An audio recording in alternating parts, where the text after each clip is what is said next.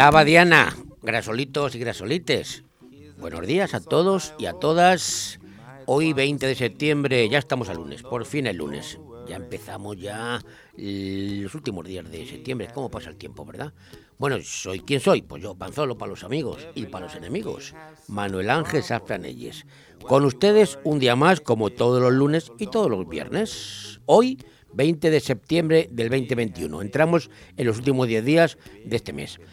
Y hoy tenemos un día internacional, de eso que las Naciones Unidas de vez en cuando, casi siempre la verdad, pone días, pues hoy le dio por decir que hoy es el Día Internacional del Deporte Universitario o Deporte Universitario. Pues muy bien, Día Internacional del Deporte Universitario. ¿Por qué? Pues no lo sé, pero tampoco lo voy a mirar. Y hombre, y luego siempre hay días mundiales, a veces raros, alternativos o divertidos. Y hoy tenemos un día mundial que a todos nos gusta, casi todo, el Día Mundial de la Paella. ¿Qué les voy a decir a ustedes de la paella en esta comunidad donde estamos y en esta comarca? Si me pongo lo de la paella no acabo. ¿Qué voy a decir de la paella? Porque está muy rica, ¿verdad? Y que todo el mundo hace buenas paellas. Y hoy también, día 20 de este mes de septiembre, pues en el mundo han ocurrido muchas cosas muchas cosas. Algunas, algunas efemérides y hechos históricos los he seleccionado para ustedes, los que me han parecido más interesantes. Por ejemplo, le voy a decir que hace 445 años, nada menos, en 1575, tal día como hoy, Miguel de Cervantes embarcó en Nápoles rumbo a España en la galera Sol. Durante el viaje resultó apresado por los corsarios argelinos y pasó cinco años de duro cautiverio en Argel. Esto es historia, no me lo digo yo, y, Cervantes. Si escribió el Quijote antes o después, pues no lo sé, fíjate. Pero bueno, hoy en la efeméride de cuando eh, Miguel de Cervantes fue apresado por los corsarios. Y hace 74 años, hace nada ya, en 1946, en el incomparable marco de la Ribera Francesa, tuvo lugar el primer festival de cine de Cannes. El primero, ¿eh? ya, tiene, ya tiene años, 74, el primer festival. Y lo último que les cuento ocurrió hace nada y me acuerdo yo perfectamente, porque hace solo 41 años y yo tenía uso de razón porque ya tengo cierta edad. Ocurrió en 1979 y a mí me causó una impresión, ¿eh? porque el emperador y dictador de la República Centroafricana, Jean Bedel Bokassa, fue derrocado por el expresidente Dacto. Hasta aquí todo correcto. ¿eh? con el apoyo de Francia, curiosamente, y tropas galas, mientras Bocasas se encontraba en un viaje en Libia. ¿Por qué me, siendo niño me llamó esto mucho la atención? Porque este Bocasa era un bocazas y era antropófago, se comía la gente, decía que se comía a los niños. Sí, sí, lo que digo. El tirano se exilió, curiosamente, en París. Lo echaron abajo eh, con apoyo francés, pero él se exilió en París. Y en un juicio en su país, eh, fue condenado a muerte in absentia, o sea que le juzgaron sin estar en el presente, in absentia. Qué bonito estas palabras en latín. Y claro, le declararon culpable, ¿cómo no? Condenado a muerte. Sin embargo, curiosamente, al volver del exilio, que ocurrió en 1986, pues lógicamente fue apresado al llegar allí a su país y juzgado de nuevo, en este caso por traición, asesinato, canibalismo, ahí voy, y apropiación indebida o sea, que se jalaba la gente, este, este, no era vegano, seguro que no. Eso fue lo que me llamó la atención a mí eh, hace 41 años. Bueno, al final, ¿qué pasó con este hombre? Pues que en 1993, curiosamente, salió libre gracias a una amnistía. De vez en cuando pasan estas cosas, aquí también en España, ¿verdad? Y es lo que hay, y es lo que hay.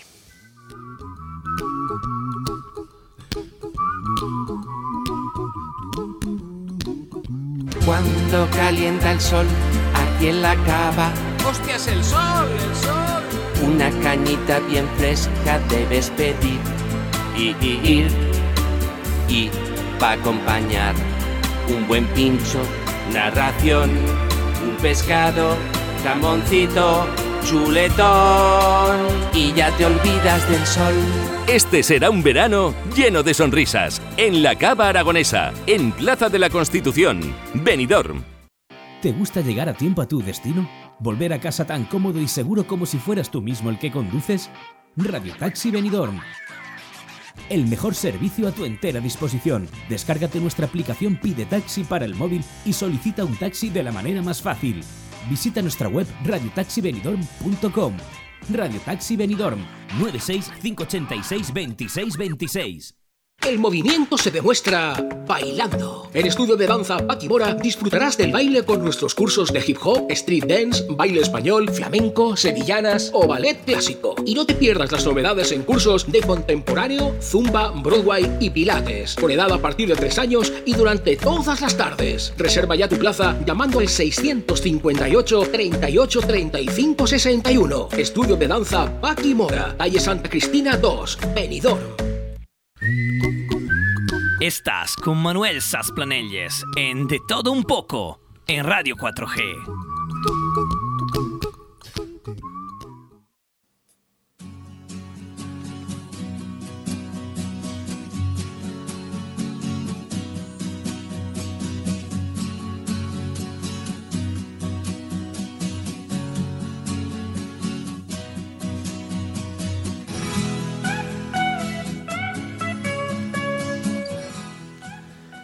Bueno, pues hoy, eh, en este monólogo que hago siempre al principio del programa, mm, hoy voy a hacer una cosa que no hago habitualmente. Pero hoy la voy a hacer porque he encontrado un texto en las redes sociales que, me gusta. Porque las redes sociales tienen de todo, cosas buenas y cosas malas. Todo es según lo veas y te creas o no te creas lo que ahí se dice. Pero hoy he encontrado un texto que me lo voy a apropiar. No puedo citar la fuente porque no está firmado, pero con el que estoy totalmente de acuerdo y lo suscribo. Y dice así, más o menos, que España es un país totalmente anormal, con A, anormal, gobernado por gente anormal del Partido Popular y del PSOE durante 40 años. Bueno, es una opinión. El único país del mundo, España, donde se prohíbe a los niños españoles estudiar en español, en España. El único país del mundo donde la policía y la justicia protege a ocupas, ladrones y asesinos y sin embargo desprotege a las víctimas. El único país del mundo, España, donde se, encarcela a dos ancianos por no haberse dejado asesinar por los ladrones que entraron en sus domicilios. El único país, España, donde se subvenciona a toda persona, organización y partido que atente contra la unidad nacional. El único país del mundo, España, donde se indulta a golpistas que juran volver a reincidir el único país, España, el único país del mundo, mm, gobernado por una ministra tan zafia y barrio bajera que llama piropo precioso a la frase tienes un coño como una mesa. El único país, España, del mundo, donde se homenajea a los asesinos de policías y militares y a estos se les entierra por la puerta de atrás. El único país del mundo, España, donde la derecha regala todos los medios de comunicación públicos y privados a la izquierda para imponer el pensamiento único socialista. El único país del mundo, España, donde las violaciones y asaltos de españolas por marroquíes o otros inmigrantes se ocultan y son consideradas cosas de chiquillos, mientras que se airean las de los nacionales, que también, que también las hacen. El único país del mundo, España, donde los golpistas y nacionalistas con Z, nacionalistas con Z, tienen impunidad para saltarse las leyes constitucionales, mientras el resto de españoles estamos obligados a cumplirlas. El único país del mundo, España, donde el rey firma indultos en contra del criterio del Tribunal Supremo. Supremo. En fin, la lista es interminable y es señal de que no podemos, no podemos caer más bajo. O el rey el ejército, la justicia o el Sum Sum Corda reaccionan democráticamente, eso sí, y vuelve la normalidad más elemental a las instituciones y a los medios de comunicación, o esto se va a la mierda.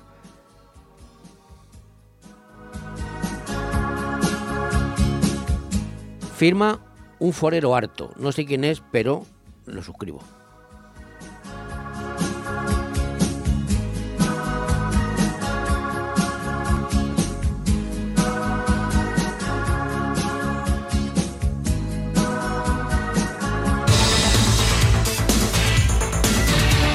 Vuelve aire fresco, ahora más renovado y ágil que nunca. El magazine más completo de la radio en Benidorm y comarca. Dos horas de información, opinión y entretenimiento de la mano de Leopoldo Bernabeu. Aire fresco, todos los martes, miércoles y jueves de 12 a 2 de la tarde y de 9 a 11 de la noche. Radio 4G Benidorm. Avanzar mejorando.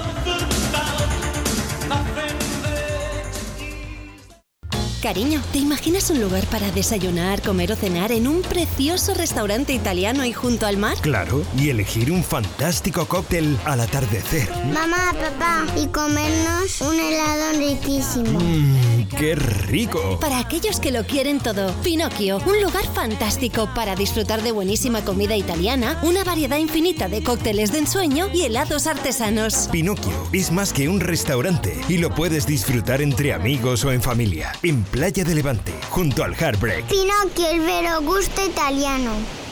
¿Necesitas vender tu casa o encontrarla de la forma más rápida? Inmobiliaria Empire es la solución. En 45 días podrás vender tu vivienda, ya que tenemos más de 5.000 compradores potenciales. Inmobiliaria Empire, los números uno en Benidorm a la hora de comprar y vender inmuebles, además de tramitar hipotecas y herencias. Nos encontrarás en la avenida Almendros 9 en Benidorm, en el teléfono 966 1066 19 y en inmoempire.com. Y ahora participa en el sorteo de una cesta de Navidad si nos sigues en nuestras redes sociales.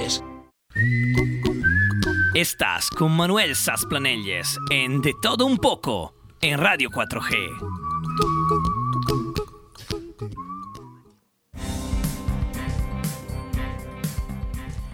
Bueno, y vamos con algunos titulares de la prensa de hoy y evidentemente la noticia del fin de semana y de esta semana y quizá no sabemos cuántos días más es pues el, la erupción del volcán en la, en la isla de La Palma. Y podemos decir ya que la lava arrasa un centenar de viviendas en la isla y se fija un radio de exclusión de dos kilómetros. Por su parte, el presidente de Canarias dice que el volcán ha emitido más de 20.000 toneladas de dióxido de azufre. La ministra Robles anuncia que llegarán a La Palma más efectivos de la unidad de militar de emergencia. Y otra ministra, en este caso Rayo Maroto, aboga porque el espectáculo maravilloso del volcán de La Palma sirva de reclamo turístico. Hay que aprovechar todo. Y podemos decir que la Fiscalía del Supremo notificó al rey emérito que habría diligencias hasta en tres ocasiones en el 2020-2020. En clave nacional, seguimos, el juez propone juzgar a los jefes de seguridad de Repsol y CaixaBank por el espionaje al expresidente de SACIR. En Madrid, la Fiscalía ha abierto diligencias por la manifestación neonazi en Chueca contra el colectivo LGTBI. Y por su parte, Mercedes González, la, la mm, delegada del Gobierno, pide perdón al colectivo LGTBI y dice que actuará contra los convocantes de la marcha nazi que le engañaron. Y la aerolínea de bandera española, Iberia, anuncia un ERTE por causas organizativas y de producción. Y esta semana el Consejo de Ministros va a aprobar el día 28 la subida del salario mínimo interprofesional hasta 965 euros mensuales.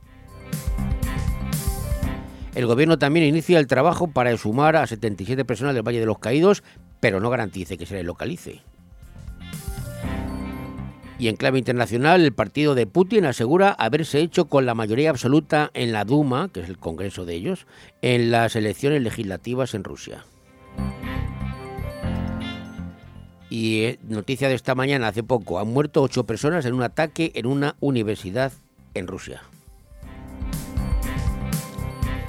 Y en Castilla-La Mancha han desalojado a 50 niños tras localizar una fuga de gas en un colegio de Seseña. Consiguen identificar los grupos vacunados con más riesgo de hospitalización y muerte por COVID-19. ¿Cuáles son? Ah.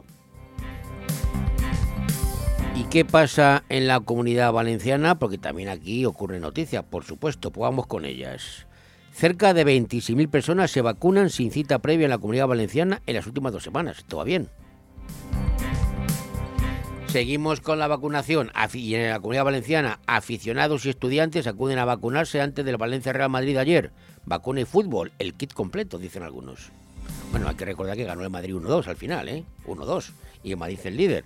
No, toca deporte ahora, pero lo digo, pues si acaso alguno se ha enterado. Algún despistado dice, ¿qué hizo el Madrid ayer en Valencia? Ganó 1-2, con un Vinicius pletórico y Benzema como siempre. Seguimos en la comunidad valenciana. Puig, para los que no hablamos valenciano, muestra la solidaridad y el cariño de la comunidad a Canarias tras la erupción del volcán. Dice, estamos con vosotros, compañeros. Bueno, compañero lo añado yo. Y seguimos con el presidente de la Generalidad, Chimo Puig. Pues Puig y Moreno buscarán tejer complicidades este próximo martes en un encuentro centrado en mejorar la financiación. ¿Y qué decimos de la vice? Oltra, el consejero de Hacienda no me dice así y yo obedezco como una niña pequeña, dicho. Bueno. Y un hombre de 72 años ha resultado herido tras volcar un tractor en Les Useres muy cerquita de aquí. Rescatadas ocho personas y dos heridas en el incendio de una vivienda en Benicassim. Y la comunidad arranca la semana con cielo nuboso y tormentas en Alicante. Hoy ya hemos tenido esta mañana un poquito así, aunque ahora luce el sol. Camarena alcanza el top 10 de los mejores restaurantes vegetales del mundo.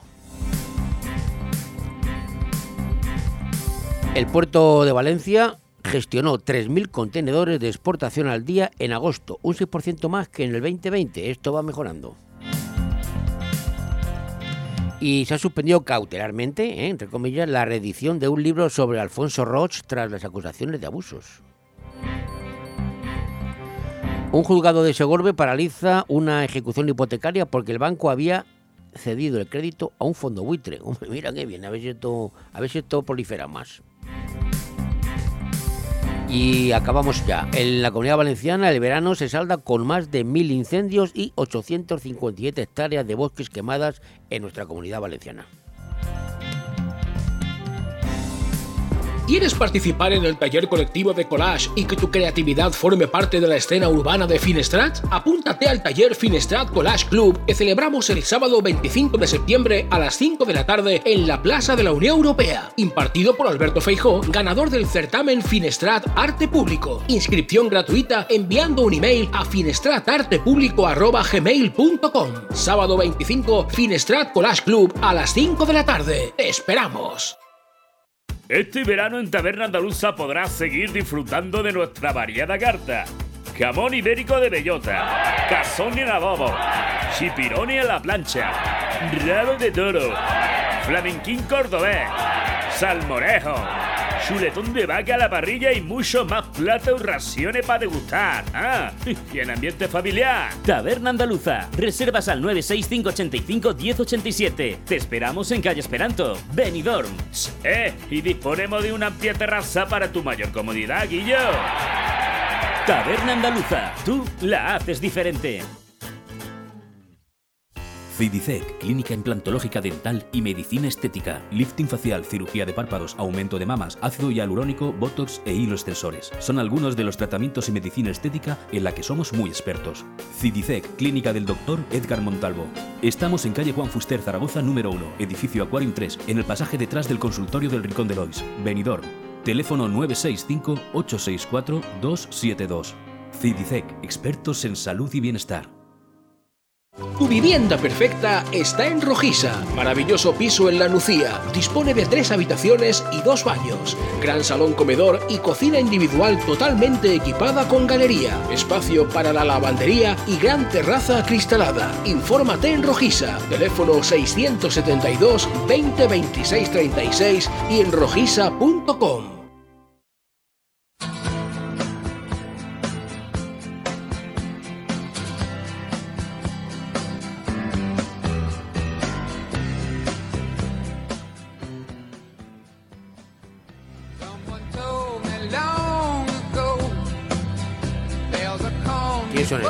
¿Has visto alguna vez la lluvia? Ahora que dicen que va a llover o ha llovido. ¿Quién son estos que están cantando? ¿De quién es esta canción? Uno de mis favoritos. Esta canción es de las que me rejuvenecen a mí. Los Creedence, Creedence, Creedence, como dicen algunos. Creedence Clearwater Revival. ¿Has visto alguna vez la lluvia?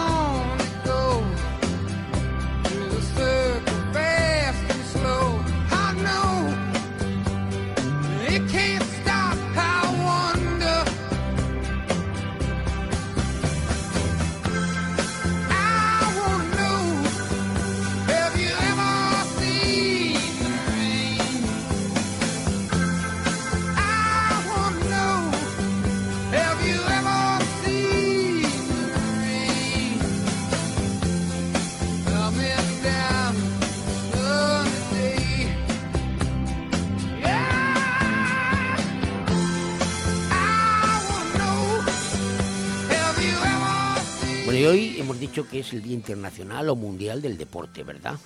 He encontrado una joya. Leo Harlen, este cómico a mí me encanta, es un fenómeno. Vamos a escuchar a Leo Harlen con sus chistes, hablando un poquito de su monólogo en el Club de la Comedia del Deporte. Hoy es el Día del Deporte, Leo Harlen hace deporte. Buenas noches, amigos. Llega ese día fatídico que sales de la mañana, te ves así de medio lado. dices, pero bueno, pero bueno, pero bueno, si tengo tripita. Es una panza homologada, la llamas tripita porque es tuya. Si es de un compañero de trabajo del cuñado, le tienes Martín, vas a explotar. Una princesa para ese sapo. Pero como es la tuya, dices, con la fuerza voluntad que tengo yo, esto para afuera. Me voy a quitar cuatro pijadas. El chocolate con churros de las 8, el pillo tortilla de la moda de las 12, los tres vinos antes de comer, los dos chupitos de la partida, las 7 cañas cuando salgo del trabajo y los cinco bacardis con cola del puticlub. Y adelgazo fijo. Pues claro que adelgazas, pero qué calidad de vida tienes a cambio.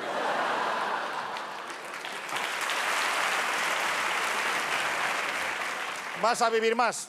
No. Pero se te va a hacer el doble de largo, porque esa vida es un coñazo.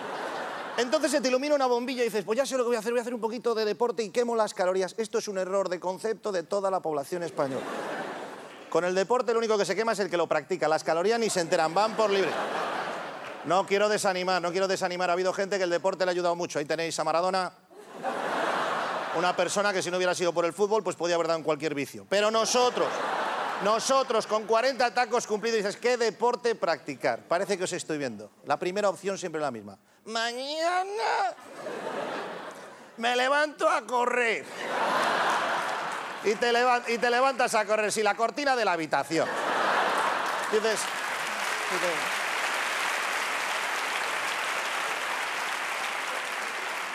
¿dónde voy si es de noche?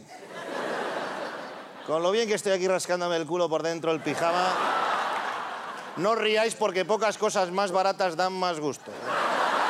Esa rascada mañanera, una mano en cada nalga, los ojos, los ojos cerraditos para disfrutar el doble. Sales al pasillo, parece que tienes la hipoteca pagada. Es que es una cosa... De verdad, yo ha habido... A ver. Yo ha habido veces que me ha costado solo para levantarme y rascarme otra vez. Es que es una cosa... Yo además tengo mi teoría. Digo, si correr es bueno para la salud, la gente que más corre tiene que estar sensacional. ¿Quién son los que más corren? Los de la maratón. ¿Cómo está esa gente? Si dan lástima, parece que se han escapado de un campo de concentración. Un tío con una esponja en la cabeza por la castellana, vamos, por favor. A un tío que corre 42 kilómetros no se le puede poner una medalla, hay que poner un bocadillo de jamón ibérico. Coño, que yo he llegado a sospechar que les ponen las medallas para que no se vuelen cuando suenan los himnos. Que están... Claro. Están... Están subidos ahí encima al podio. Anda, vete a vender unos clines a un semáforo, haz algo, hombre. Y cuando hemos salido nosotros a correr, qué forma de hacer el ridículo. ¿eh? Unos estiramientos guarros contra los buzones, venga un poquito, un poquito. Abres la puerta de casa y sale el protagonista de Carros de Fuego. Zancada amplia, elegante, inspiración, expiración, ritmo, la barbilla levantada. Esto te dura 15 metros. De repente te ha estallado el flato, se te ha abierto la pelvis en dos, los tobillos te vibran, las rodillas no te sujetan, el pecho te estalla y tienes la cara como una lombarda. Has salido como el de Carros de Fuego y has vuelto como Manolo Escobar, sin el carro. Solo con el fuego. Así que yo dije, mira, me voy a apuntar a un gimnasio y así ya me ducho allí. Digo, pero ¿a cuál me apunto? ¿A cuál me apunto si están todos en inglés? Body Star, Silver Body, Muscle Fitness, Squash Fitness Park. ¿Qué tiempos aquellos cuando un gimnasio se llamaba Espartaco? Te sentías poderoso, cogías tu bolsa de mirinda, soy el socio 8 del Espartaco. Ahora te da como vergüenza, ¿dónde vas? Al Squash Fitness Park. Dice, ¿qué haces ahí? Dices, taekwondo de mantenimiento. Dice, ¿eso cómo va? Dice, yo voy allí, me he visto de coreano, me pongo así, vienen todos, me muelen a patadas porque me muelen, y según lo que me den, unos días me mantengo y otros pues no me puedo mantener. Luego, todos... Todos sabéis que ahora para hacer deporte hay que ir arreglado. Yo vi la ropa que tenía en casa, pues como todos vosotros, ropa de marca. De marca de bebidas, claro. La camiseta de Guaylave, la bermuda de cacique, los calcetines de Pacharana Navarra, la mochilita de Bacardi y la gorra de Jack Daniels. ¡Vamos ahí! Atención. Sí, sí. Atención al licoreta profesional. Después de 10 años reventándose el hígado en los pubs, se nos va a poner al día. Yo necesitaba un chándal que me lo tapara un poco todo y fui a una tienda de deportes que ahora son boutiques. Llegué allí y le dije al tío, digo, mira, os quiero un chándal, pero obsérvame con atención. No canto rap, ni hip hop, no salgo en la MTV, no tengo antecedentes, ni un spray en la mano derecha. Sácame un chándal sencillo. Oye, me sacó un chándal que fue ponerme la chaqueta, me empezó a dar una vibración por la columna. Este codo que me, que me pegué la arrancada por la tienda, que me pegué la arrancada por la tienda, bueno, que me trastorné. Empecé a caminar apartando las gallinas. Bueno, bueno. Cogí, sí, sí, sí.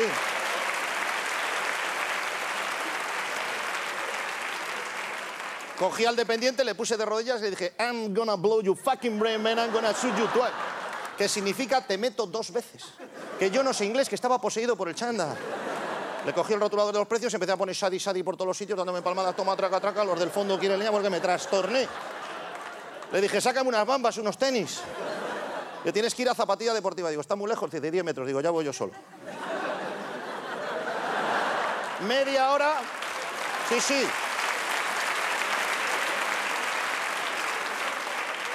Media hora para 10 metros, pero con una clase, un flow y un respeto. Vino el tío, otro profesional, otro profesional. Digo, sácame lo mejor que tenga. Dice, antes de nada, ¿usted es supinador o pronador? Le dije, yo soy de Ponferrada.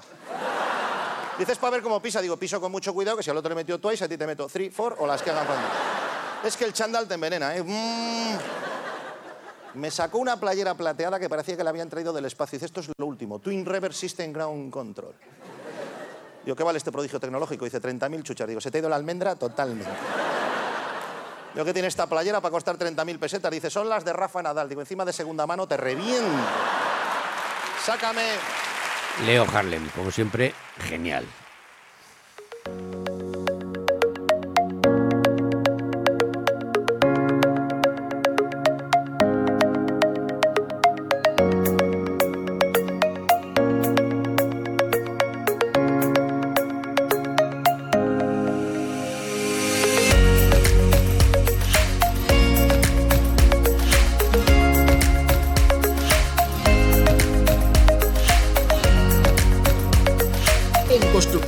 Nocete creamos espacios únicos para que llenes tu casa de vida, luz, amor y buenos recuerdos. En Construcciones Nocete encontrarás el diseño perfecto para que tu hogar tenga el estilo de vida que estabas buscando. Espacios sencillos y funcionales para convivir haciendo realidad la casa de tus sueños. Construcciones Nocete, calle Islandia 6, local 4. Teléfono 633 52 76 79. Benidorm. En los 30 segundos que dura este anuncio, te voy a convencer por qué debes ir a comer al restaurante Juan Abril. Por sus especialidades como carpacho templado de gamba roja, con sus ajetes y guindilla, y el tartar de atún o de salmón, que es tradición de la casa. Pero vamos a los pescados. Lubina a la sal o al horno, lenguado a la plancha, salmón relleno. ¿Quieres que siga? Porque también hacemos al horno cualquier pescado pedido por encargo. Restaurante Juan Abril, Passeig del Mediterráneo 14, Altea. Reservas al 96 584 37 22. En Finestrat nos ponemos en forma con las actividades lúdico-deportivas gratuitas al aire libre. En la playa de la Cala de Finestrat y en el campo de fútbol de la Folla, de lunes a jueves, de 10 a 11 de la mañana, gimnasia de mantenimiento, zumba, pilates y gimnasia para la tercera edad. No es necesario apuntarte, solo acudir con ropa cómoda, ganas de pasarlo bien y de ponerte en forma. Organiza Concejalía de Deportes del Ayuntamiento de Finestrat, porque en Finestrat lo tienes todo. Estás con Manuel Sasplanelles en De Todo Un Poco en Radio 4G. Bueno, y el volcán de La Palma sigue expulsando lava. Y desde que la humanidad tiene memoria, estos fenómenos, uno de los fenómenos naturales más impactantes sin duda, es la erupción de un volcán. Seguro que todos tenemos en la memoria algún volcán en nuestra vida. Bueno, todos nos acordamos ya, si nos metemos con la historia, del famoso Vesubio, ¿no? Que arrasó Pompeya. Los volcanes, algunos afortunadamente no crean, no, producen víctimas y otros realmente son devastadores. Estos días hemos estado asistiendo a la erupción espectacular de algunos volcanes, no solamente el nuestro, como por ejemplo el Kilauea en Hawái y el volcán del Fuego en Guatemala, que están liberando estos días gases, cenizas y lava a través de su erupción. Pero el que más nos llama la atención, porque es nuestro, ha sido el reciente estallido, ayer, anteayer, este fin de semana, del volcán de la isla de La Palma, que después de una semana avisando de actividad sísmica, pues ha encendido las alarmas y la búsqueda sobre dichos fenómenos naturales. Las erupciones volcánicas causan asombro y terror entre quienes las presencian o son víctimas de ellas. En La Palma está siendo devastador. La lava, porque ya ha engullido algunas casas y fincas. Afortunadamente no hay víctimas eh, y esperamos que no las haya. Bueno, y llegado a este punto, cabe preguntarse, ¿cuáles han sido las peores erupciones volcánicas de la historia? Porque ha habido muchas, algunas francamente con miles de muertos. Pues a esta pregunta no existe una sola respuesta. Pues esta depende del criterio que se use para clasificarlas, ¿no? Y a veces pues no contamos con registros suficientes para tener datos concretos y fidedignos. Por ello hemos preparado aquí eh, hemos visto las cinco, hemos investigado a las cinco a nuestro juicio, a mi juicio, las cinco erupciones volcánicas registradas por la historia que han repercutido en el mayor número de muertos. Hemos eh, utilizado el criterio de fallecidos, de muertos. Y vamos a empezar por uno de ellos. Uno de, hace en, en Indonesia, en 1815, el monte Tambora produjo 71.000 muertos. Vamos a ir de más a menos. 71 muertos, según los datos conocidos, la peor catástrofe de un volcán. El Tambora es un estratovolcán activo todavía, ¿eh? cuenta con una altitud de 2.850 metros sobre nivel del mar y se localiza en la isla de Sumbawa, en Indonesia. El Tambora se formó por una zona de subducción activa debajo de la isla que lo elevó, lo elevó hacia arriba a más de 2.000 y pico metros. Una gran cámara magmática dentro de la montaña se llenó a lo largo de varias décadas y desató una erupción histórica, como decimos, el 10 de abril de 1815, que tuvo un índice de explosividad volcánica IEV-7, que no sé lo que es, pero bueno, lo que tuvo. Con un volumen expulsado estimado de 160 kilómetros cúbicos de erupción del Tambora en el año 1815, fue la mayor erupción volcánica de la historia registrada. Se escuchó, fíjense ustedes, la explosión hasta la isla de Sumatra, que está a una distancia de más de 2.000 kilómetros. La erupción provocó un fenómeno conocido como invierno volcánico e hizo que el siguiente año, en 1816, se conociera como el año sin verano, por los efectos de la erupción en el clima que produjo en Europa y en América del Norte. Se perdieron cosechas, el ganado murió, lo que condujo a la peor hambruna del siglo XIX. De los más de 71.000 muertos, unos 12.000 fallecidos por los efectos de la erupción fueron fallecidos directos y el resto por efectos colaterales. Vamos con otro, el Krakatoa, también en Indonesia. Este explosionó, la erupción fue en 1883 y produjo un poquito menos, 36.000 muertos. El Krakatoa fue una isla con tres conos volcánicos situada en el estrecho de Sonda, entre Java y Sumatra.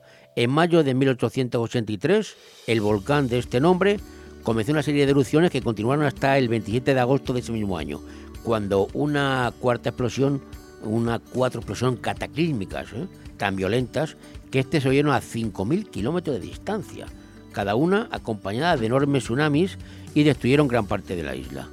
La ceniza alcanzó una altura de 80 kilómetros y se cree que el estruendo de la mayor de las erupciones es el sonido más alto registrado en la historia. No hubo ningún superviviente entre los 3.000 habitantes de la isla de Sebesi, a unos 13 13 kilómetros de Krakatoa, estaban debajo justo. Los flujos piroclásticos que viajaron sobre la superficie del agua a 300 kilómetros hora mataron alrededor de mil personas en Ketimbag, en la costa Sumatra, a unos 40 kilómetros al norte de Krakatoa. El recuento oficial de víctimas mortales fue de 36.417 personas. Y en 1902, en, la, en Martinica, el monte el, monte Pelé, sí, sí, Pelé, no, no el futbolista, el monte Pelé. Por cierto, aprovechando Pelé, a ver si se mejora, que está un poquito chungo estos días, que está, saben ustedes que le han operado un tumor en el, en el, colon y está el hombre un poquito fastidiado. A ver que te mejores Pelé. Bueno, pues el monte Pelé, este, en la erupción, eh, produjo 30.000 muertos. Y este monte, el Pelé, es un estratovolcán activo ubicado en la isla de Martinica, en las Antillas Menores, con actividad pliniana. Es uno de los volcanes más destructivos de la Tierra, famoso por la extraordinaria destrucción que provocó su erupción el 8 de mayo de 1902, en la cual murieron 30.121 personas y que arrasó completamente el poblado de Saint-Pierre, en ese tiempo la capital de la Martinica, con enormes flujos piroclásticos. La velocidad de desplazamiento del flujo piroclástico ¿eh? es la lava, ya sabes, vapor o más de mil grados centígrados, a más de mil grados, gases volcánicos y polvos y polvos en suspensión, ¿eh? polvo en las nubes, lo que estamos viendo ahora en, La Palma. Bueno, pues eh, la velocidad era de 670 kilómetros hora y en menos de un minuto envolvió la ciudad, incendiando instantáneamente todo elemento combustible con el que entraba en contacto. Este otro de mil que les cuento ahora, el Nevado del Ruiz fue, eh, tuvo lugar en Colombia en 1985 y ya me acuerdo perfectamente porque este ya es reciente. Produjo 23.000 muertos el Nevado del Ruiz, que es el más excepcional de los volcanes activos del cinturón volcánico de los Andes, y este está en Colombia, como digo. Es un estratovolcán que ha estado activo durante cerca de 2 millones de años y el 13 de noviembre de 1985 una pequeña erupción desencadenó un enorme lahar, es decir, un flujo de sedimento y agua que se moviliza desde las laderas del volcán que enterró la cabecera urbana de Armero, causando 25.000 muertes, por lo que se, se, toma como la segunda erupción volcánica más devastadora del siglo XX, del siglo pasado. Y en Japón, en 1792, volvemos para atrás, en Monte Unzen, produjo 15.000 muertos. Finalmente, eh, está el caso de este volcán, como digo, que es el último que vamos a contar, el Monte Uzen en Japón, que está ubicado en la isla de Kusu, a unos 40 kilómetros de Nagasaki. El Monte Uzen es actualmente un volcán inactivo, este está dormido, dicen, cuya última erupción ocurrió en 1996. El 21 de mayo del 1792, una violenta erupción mató a más de 15.000 personas siendo ese el mayor desastre ocurrido en Japón a causa de un volcán. Más recientemente, el volcán estuvo activo entre 1990 hasta 1995, cinco añitos. Una gran erupción en el 91, 1991, originó un gran flujo piroclástico que mató a 44.000 personas. 44, 44, no, 44 personas, cuidado. ¿eh? Las 15.000 fueron en 1792. La última erupción mató a 44 y tuvo lugar en 1991. Ahora está parado. Y esto es todo lo que les cuento de los volcanes. Ahora vamos a estar pendientes del nuestro, ¿eh? nuestra erupción volcánica en la isla de La Palma, que repito, está siendo bastante devastadora. Ya se ha, pasado, ha laminado, por decirlo de alguna manera, la lava a varias, eh, varias casas ya y algunas fincas y no está produciendo afortunadamente víctimas mortales y que siga así.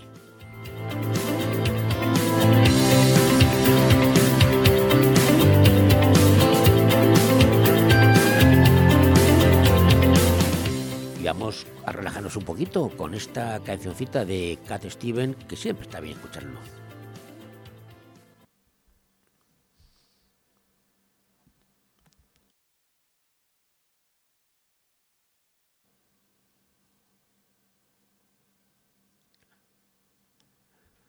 No entra, no entra, no entra. Se hace de rogar, ¿eh? Lo bueno, lo bueno se hace esperar.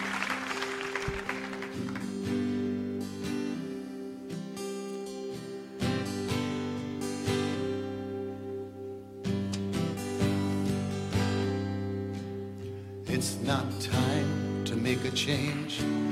Just relax, take it easy. You're still young, that's your fault. There's so much you have to know.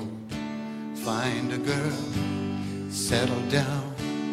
If you want, you can marry. Look at me. I am old, but I'm happy. I was once like you are now, and I know that it's not easy to be calm when you found something going on. But take your time, think a lot, think of everything you've got. For you will still be here tomorrow, but your dreams may not.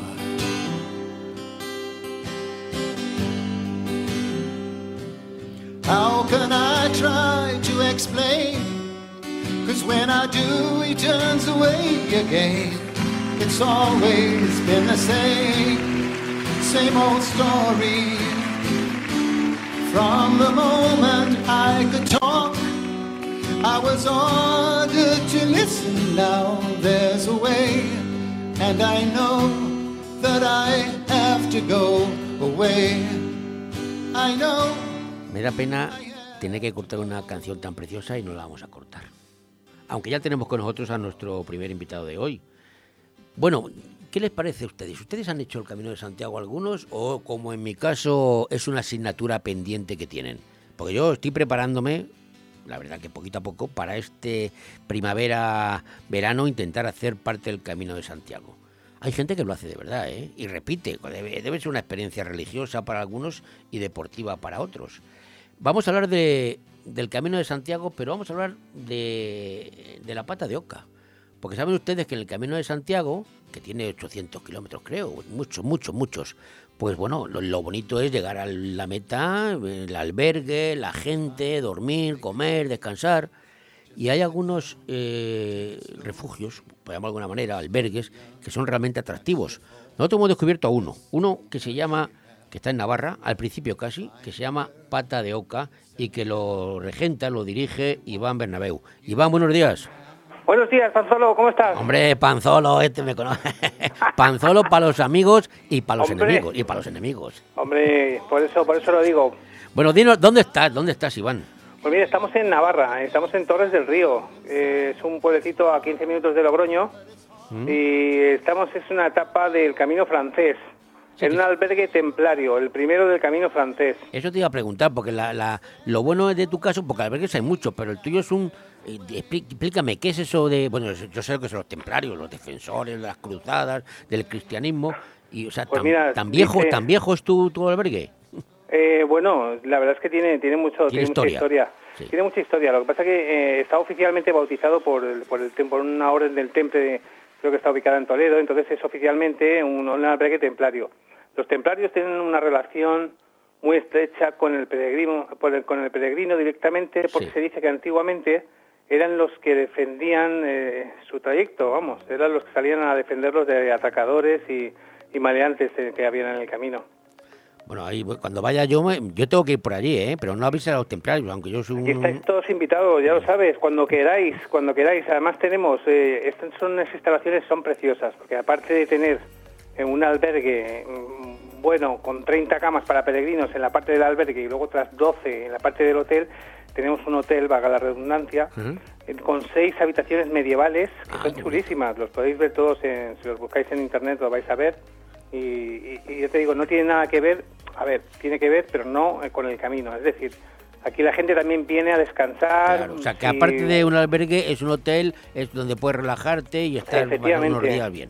Tenemos una terraza, tenemos una piscinita pequeña, tenemos cafetería, restaurante, un, un- un comedor templario chulísimo, eh, una cocina que vamos a ir evolucionando poquito a poco, porque antes eh, era un poquito más basada en el peregrino, Sí. y ahora la estamos enfocando un poquito también para todo, para todo el público, para que la gente pueda venir también pues a disfrutar del comedor cualquier día del año. Vamos a estar abiertos todo el año. Bueno, conociéndote a ti, que yo sé que de cocina sabes bastante, seguro que estás haciendo una carta fantástica. No solamente no. Estamos haciendo de todo, de todo. Estamos haciendo una, una, una cocina, a ver, es para todo, para todo el público. Es decir, porque claro, el peregrino ya sabemos que viene cansado. Entonces el peregrino viene a, A, a a reponer. dormir. Y claro, y entonces espera pues siempre una comida más abundante, más sencilla. ¿sabes? No, Sí. Pero luego, claro, eh, también hay quien viene al hotel o viene también con un poquito más de exigencia y entonces estamos un poquito intentando nivelarlo, ¿no? Para que haya, para que todo el mundo disfrute. Eh, os esperamos aquí.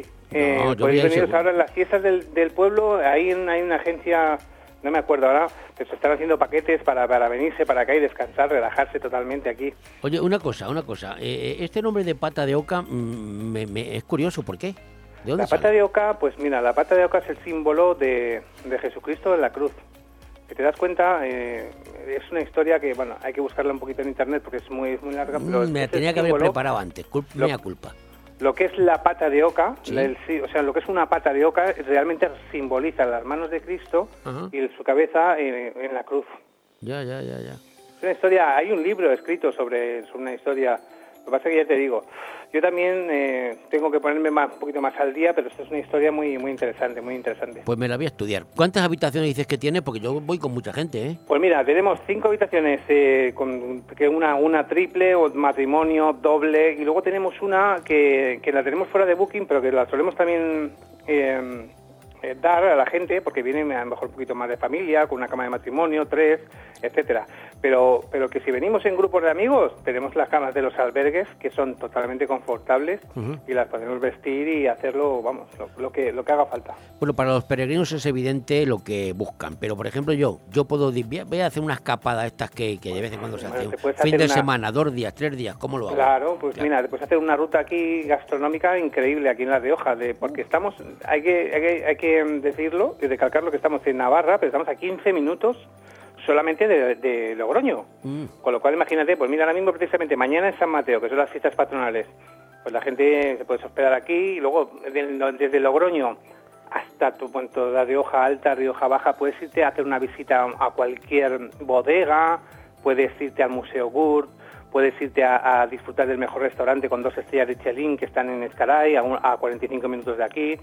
Se puede hacer muchísimas cosas y por supuesto descansar y o sea un fin de semana. De hecho, nos lo vamos a hacer. Lo que pasa es que estamos yendo poco a poco, pero vamos a hacer un fin de semana gastronómico, fin de semana eh, de vino. Bueno, va a ser va a ser brutal, pero claro, vamos poquito a poco. Pero por poder se puede venir aquí simplemente un fin de semana o entre semana, cuando se quiera un par de días o tres, a descansar y a visitar bodegas. lo- hay muchas cosas por Oye, hacer. pues te lo digo, te lo digo en serio, Iván. Tú que conoces esto y conoces mm, España.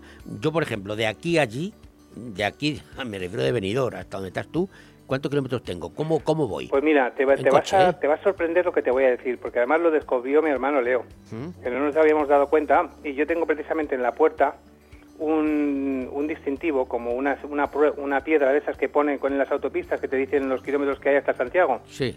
Y hay eh, 636 desde la propia puerta de aquí hasta Santiago de Compostela. Y lo más curioso de todo es que hay exactamente 636 hasta Benidorm. Bueno, pues mira, ya sé lo que tengo que hacer. Pues Es no te, no, no- no te digo, pues me, me pasaré por allí, ¿eh? yo, yo soy muy pesado. Yo cuando digo una cosa, dos días, tres. Dos Te días, va, tres. te va a encantar, te lo digo de verdad, ¿eh? Te va a encantar. Y aquí ya te digo, estamos ahora con la evolución que estamos teniendo en la cocina, chuletón... Eso es lo que más me gusta. Yo de, yo de peregrino poco. Yo soy de los que de los que voy a comer, a hacer ruta gastronómica. Pues eso es, pues aquí lo que lo que haga falta, ya te digo. Bueno, pues pata de oca. Eh, repíteme. La pata de oca en Torres del Río, en Navarra. Escucha, Si para entrar, para en entrar, eso, a eso, a a- encontrar. a eso voy, porque dar teléfono, ¿cómo entro? Pata de oca, me pongo en internet y me sale todo ya. Pues sí, alberguelapatadeoca.com, eh, ahí vas a tener el albergue.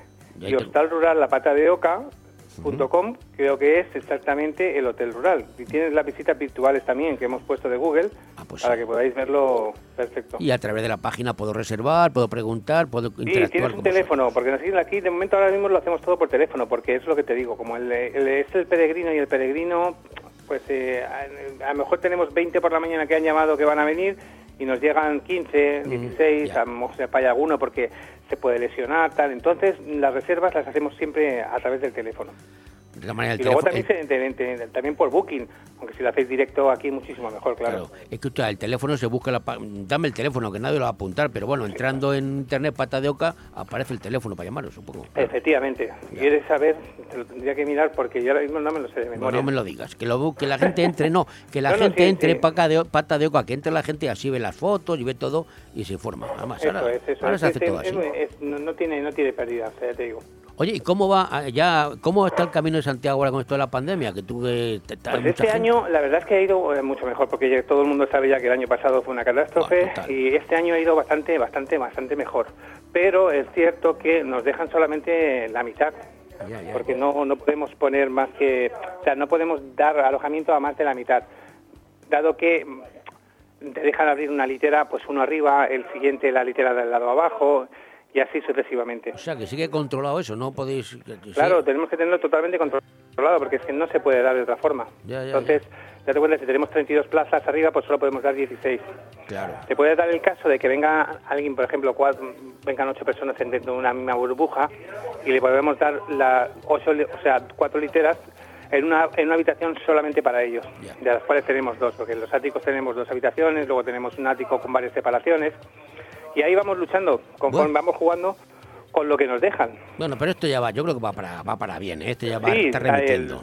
Lo bueno es que han- han, eh, es una noticia muy importante, es que este año era año de Jacobeo, y el año que viene también lo han dado, precisamente por este tema, porque como solamente pueden entrar la mitad, Bueno, el puede año que viene también lo han dado para que todo el mundo pueda hacerlo, con lo cual esperamos que el año que viene va a ser, creemos que va a ser brutal.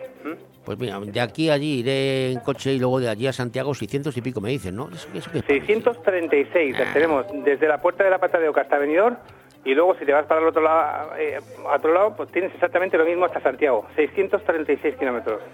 Pues Iván, muchísimas gracias por... por- Gracias a ti. eh, y me pasaré, dale recuerdos a, vosotros, mi, a claro. mi amigo Bierzomán, que está por ahí, ¿eh? Sí. Vale. Mira, te voy a dar, el, te dejo el teléfono que es el 948 Sí. 378 457. Sí. Pues si a alguien le apetece venirse, reservarnos un fin de semana, un de semana, lo que quieran, ¿vale? Y la, la página web es alberguelapatadeoca.com. Vale, pata de oca. Bueno, y ahí pues- podéis ver las dos cosas, tanto el albergue como el hotel rural, ¿vale? Yo voy a entrar ahora, ¿eh? No, no, no, voy a entrar luego. Y yo te garantizo que al día menos pensado te llamo y digo, oye, que voy a darme una vuelta por allí. Muy bien. Venga. Pues oye, muchísimas gracias. ¿eh? Aquí estamos para Gracias. todo, para todos. Suerte al toro, fuerte. suerte y al toro. Hasta luego. Venga, gracias, chao. Thank you.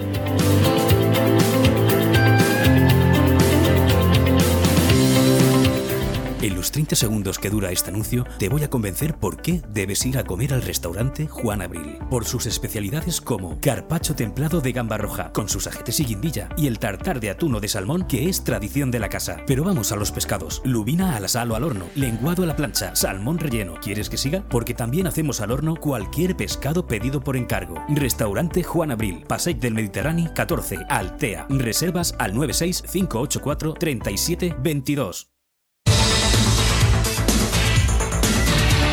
Vuelve aire fresco, ahora más renovado y ágil que nunca. El magazín más completo de la radio en Benidorm y Comarca. Dos horas de información, opinión y entretenimiento de la mano de Leopoldo Bernabeu. Aire fresco, todos los martes, miércoles y jueves de 12 a 2 de la tarde y de 9 a 11 de la noche. Radio 4G Benidorm. Avanzar mejorando.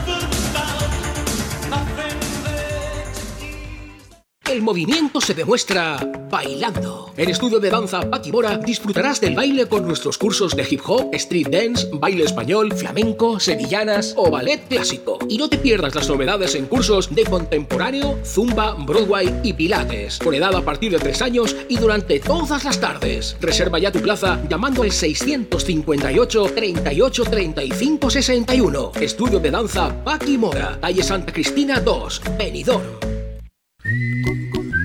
Estás con Manuel Sasplanelles en De Todo Un Poco en Radio 4G.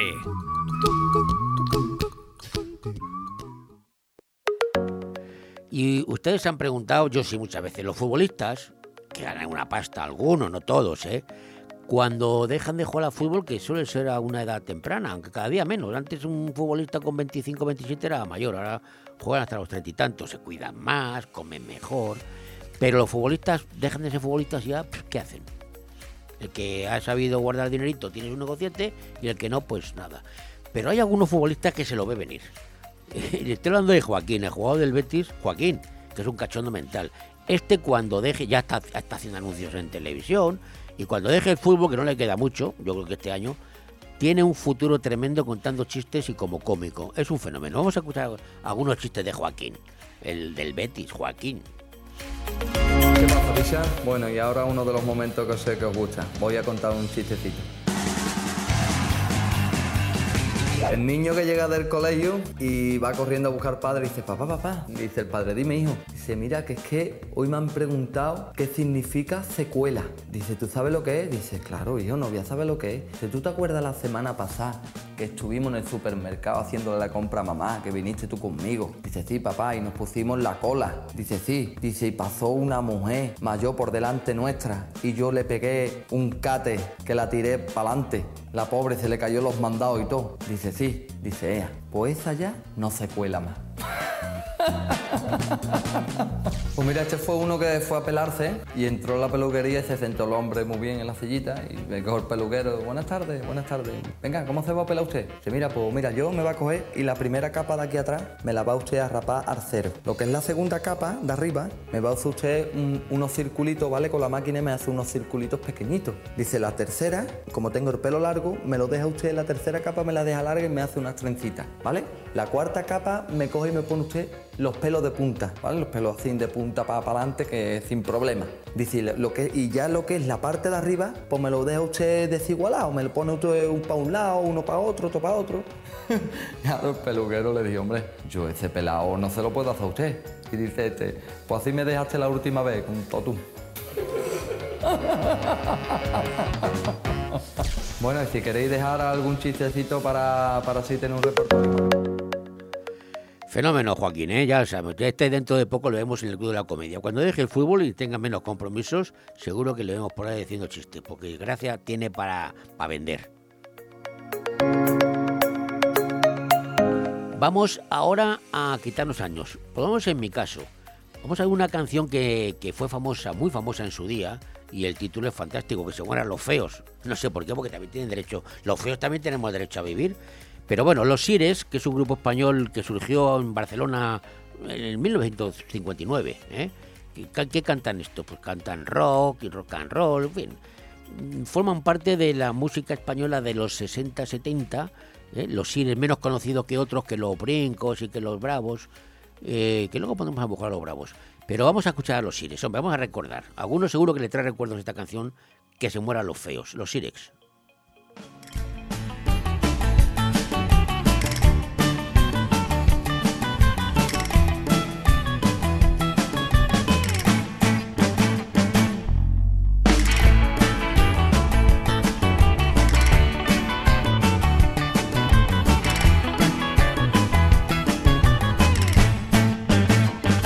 Se mueran los feos, que se mueran los feos, que no quede ninguno, ninguno, ninguno, ninguno de feo. Pues les quitan las chicas y tienen mucha pizza. Nadie sabe que tienen un arte especial para las conquistas.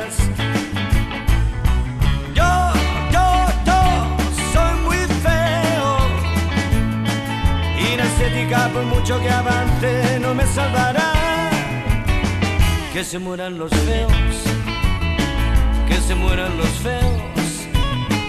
Que no quede ninguno, ninguno, ninguno, ninguno de feo. Pues les quitan las chicas y tienen mucha pista. Nadie sabe que tienen un arte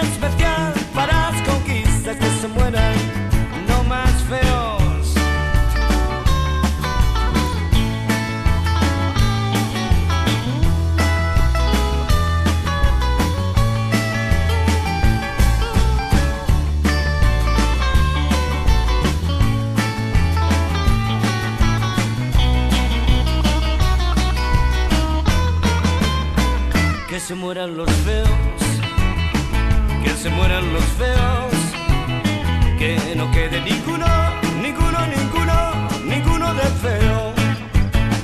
Pues les quitan las chicas y tienen mucha pista. Nadie sabe que tienen un arte especial para las conquistas que se mueran, no más feos.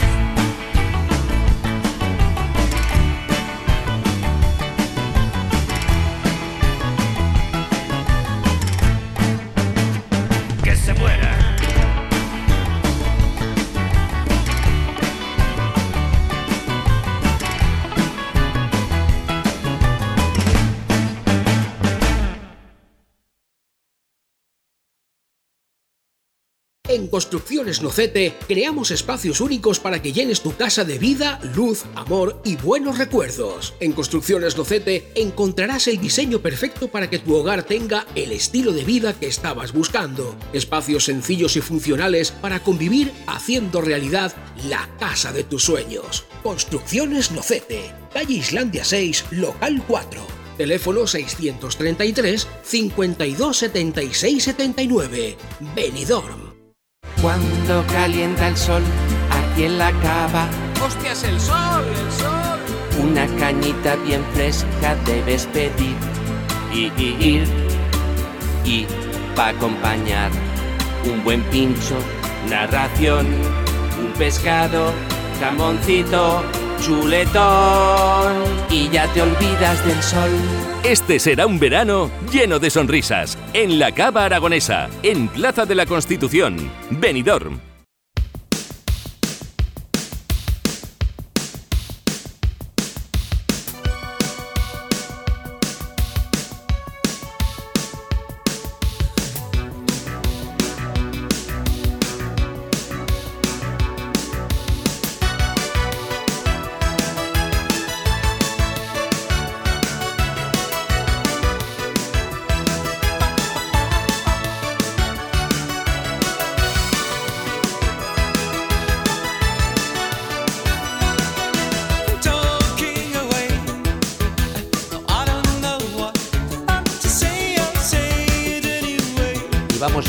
Vamos ahora, con una de redes sociales. Ya saben, no es ningún secreto que yo me encantan las redes sociales. Pero me encanta porque me divierto, a veces me engancho con algunos. Y vengo observando que este fin de semana, sobre todo, y al final de la semana pasada, pues en, la, uno de los grupos que hay en Benidorm, que la gente entra a saco a criticar, ay, pum, ¿qué paso están? Son quejas vecinales, la gente tiene derecho a quejarse. Pero apareció una foto de un parquímetro en una zona de Benidorm donde los aparcamientos disuasorios, estos que llaman, ¿no? Y enseguida la gente empezó a decir, joder, no me van a cobrar otra vez. Porque el problema del aparcamiento en Benidorm existe y el problema de la, de la, de, la movilidad también, no, no, no, no es un secreto para nadie. Y, y enseguida salió al quite, al quite no, a la, a la, a la lucha, el concejal del ramo, don José Ramón González Zárate Unamuno, que no se calla. Este es como, como el gladi- gladiator, entra a todas. Y, y yo le voy a preguntar qué es lo que está pasando, qué era eso y qué novedades hay. Señor don José Ramón González de Zárate Unamuno, feliz día. Feliz día a ti y a todos los que nos escuchan, que también espero que sea un feliz día para ellos. A ver, yo ya sé lo que ha pasado, porque me he preocupado de saberlo, pero ¿qué ha pasado en las redes sociales que todo el mundo empezó a criticar que José Ras es el, el leño al mono que es de goma? Te la, te, la, te la llevas todas. ¿Qué está pasando con esto de los A apartamentos mí, disuasorios? a mí, amigo, amigo, y además lo digo bien claro, yo soy una persona muy accesible y me encanta que me digan las cosas porque no tengo ojos en todos los lados, ni, ni yo ni mi departamento, entonces me gusta, pero siempre intento decir que digan las cosas a- eh, eh, por los sitios reglamentarios, que, que tenemos muchos en el Ayuntamiento de Benidorm, a través también, eh, hasta en mis redes sociales privadas, no tengo ningún problema y lo vamos a solucionar inmediatamente lo más, lo más rápidamente posible, ¿no? Pero criticar por criticar, hacer, eh, decir cosas que no son verdad, eh, intentar polemizar, pues yo no, no estoy nada de acuerdo. ¿Y qué ha pasado este fin de semana? Eso, ¿qué ha pasado? Pues que tenemos un campañón espectacular, espectacular, con coste cero para el ayuntamiento, por una subvención que nos ha dado el ministerio y que nos lo vamos a gastar para mejorar la movilidad de la ciudad. ¿Cómo nos lo vamos a gastar? Con un proyecto piloto. Nosotros tenemos en Benidorm aproximadamente unos 5.000 plazas de parking disuasorio, que la gente dice, es que han quitado mucha, mucho aparcamiento porque han hecho muchas zonas peatonales. Sí, pero donde hemos quitado, eh, por cada plaza que hemos quitado hemos puesto 10. Pero ¿qué pasa? Que las hemos puesto no en el mismo sitio, sino un poquito más alejadas. Pero es que Benidorm es una ciudad súper cómoda para andar y que en 15 minutos va del rincón a la cala y de la cala al rincón o en 20 o en 25, dependiendo de las velocidades que coja cada uno, ¿vale? Es decir, no hay tantos problemas. ¿Pero qué hemos hecho? Pues en los parking disuasorios hemos puesto unos parquímetros eh, Que la gente le creía que era que ibais a que iba el ayuntamiento a cobrar por esos parking. No, ahí viene la polémica. Pero son totalmente gratuitos. Ayer ya lo dije el viernes, pero como muchos no me creen y seguían polemizando, dije en breve os lo vamos a decir. Y ayer mismo lo dijimos. Son un parquímetro para que cualquier persona que use ese parking disuasorio ponga su matrícula y poniendo la matrícula puede coger el autobús desde ese parking disuasorio, bajar al centro, ir al rincón o ir a la cala y cuando acabe de trabajar o de consumir en la ciudad, de, de- de- de gastar en los establecimientos, poder volver a subir también totalmente gratuito. Es decir, esto sí que es una movilidad sostenible. Es decir, usted aparca en el parque de Sasorio y el Ayuntamiento de Benidorm le pone un autobús para que baje usted y en el mismo día pueda subir totalmente gratuito. Creo que es una muy buen proyecto. Hombre, el proyecto, gente- José Ra, está muy bien, pero vamos a hacer, yo voy a hacer un poquito abogado del diablo, lo que dice Sí. la gente.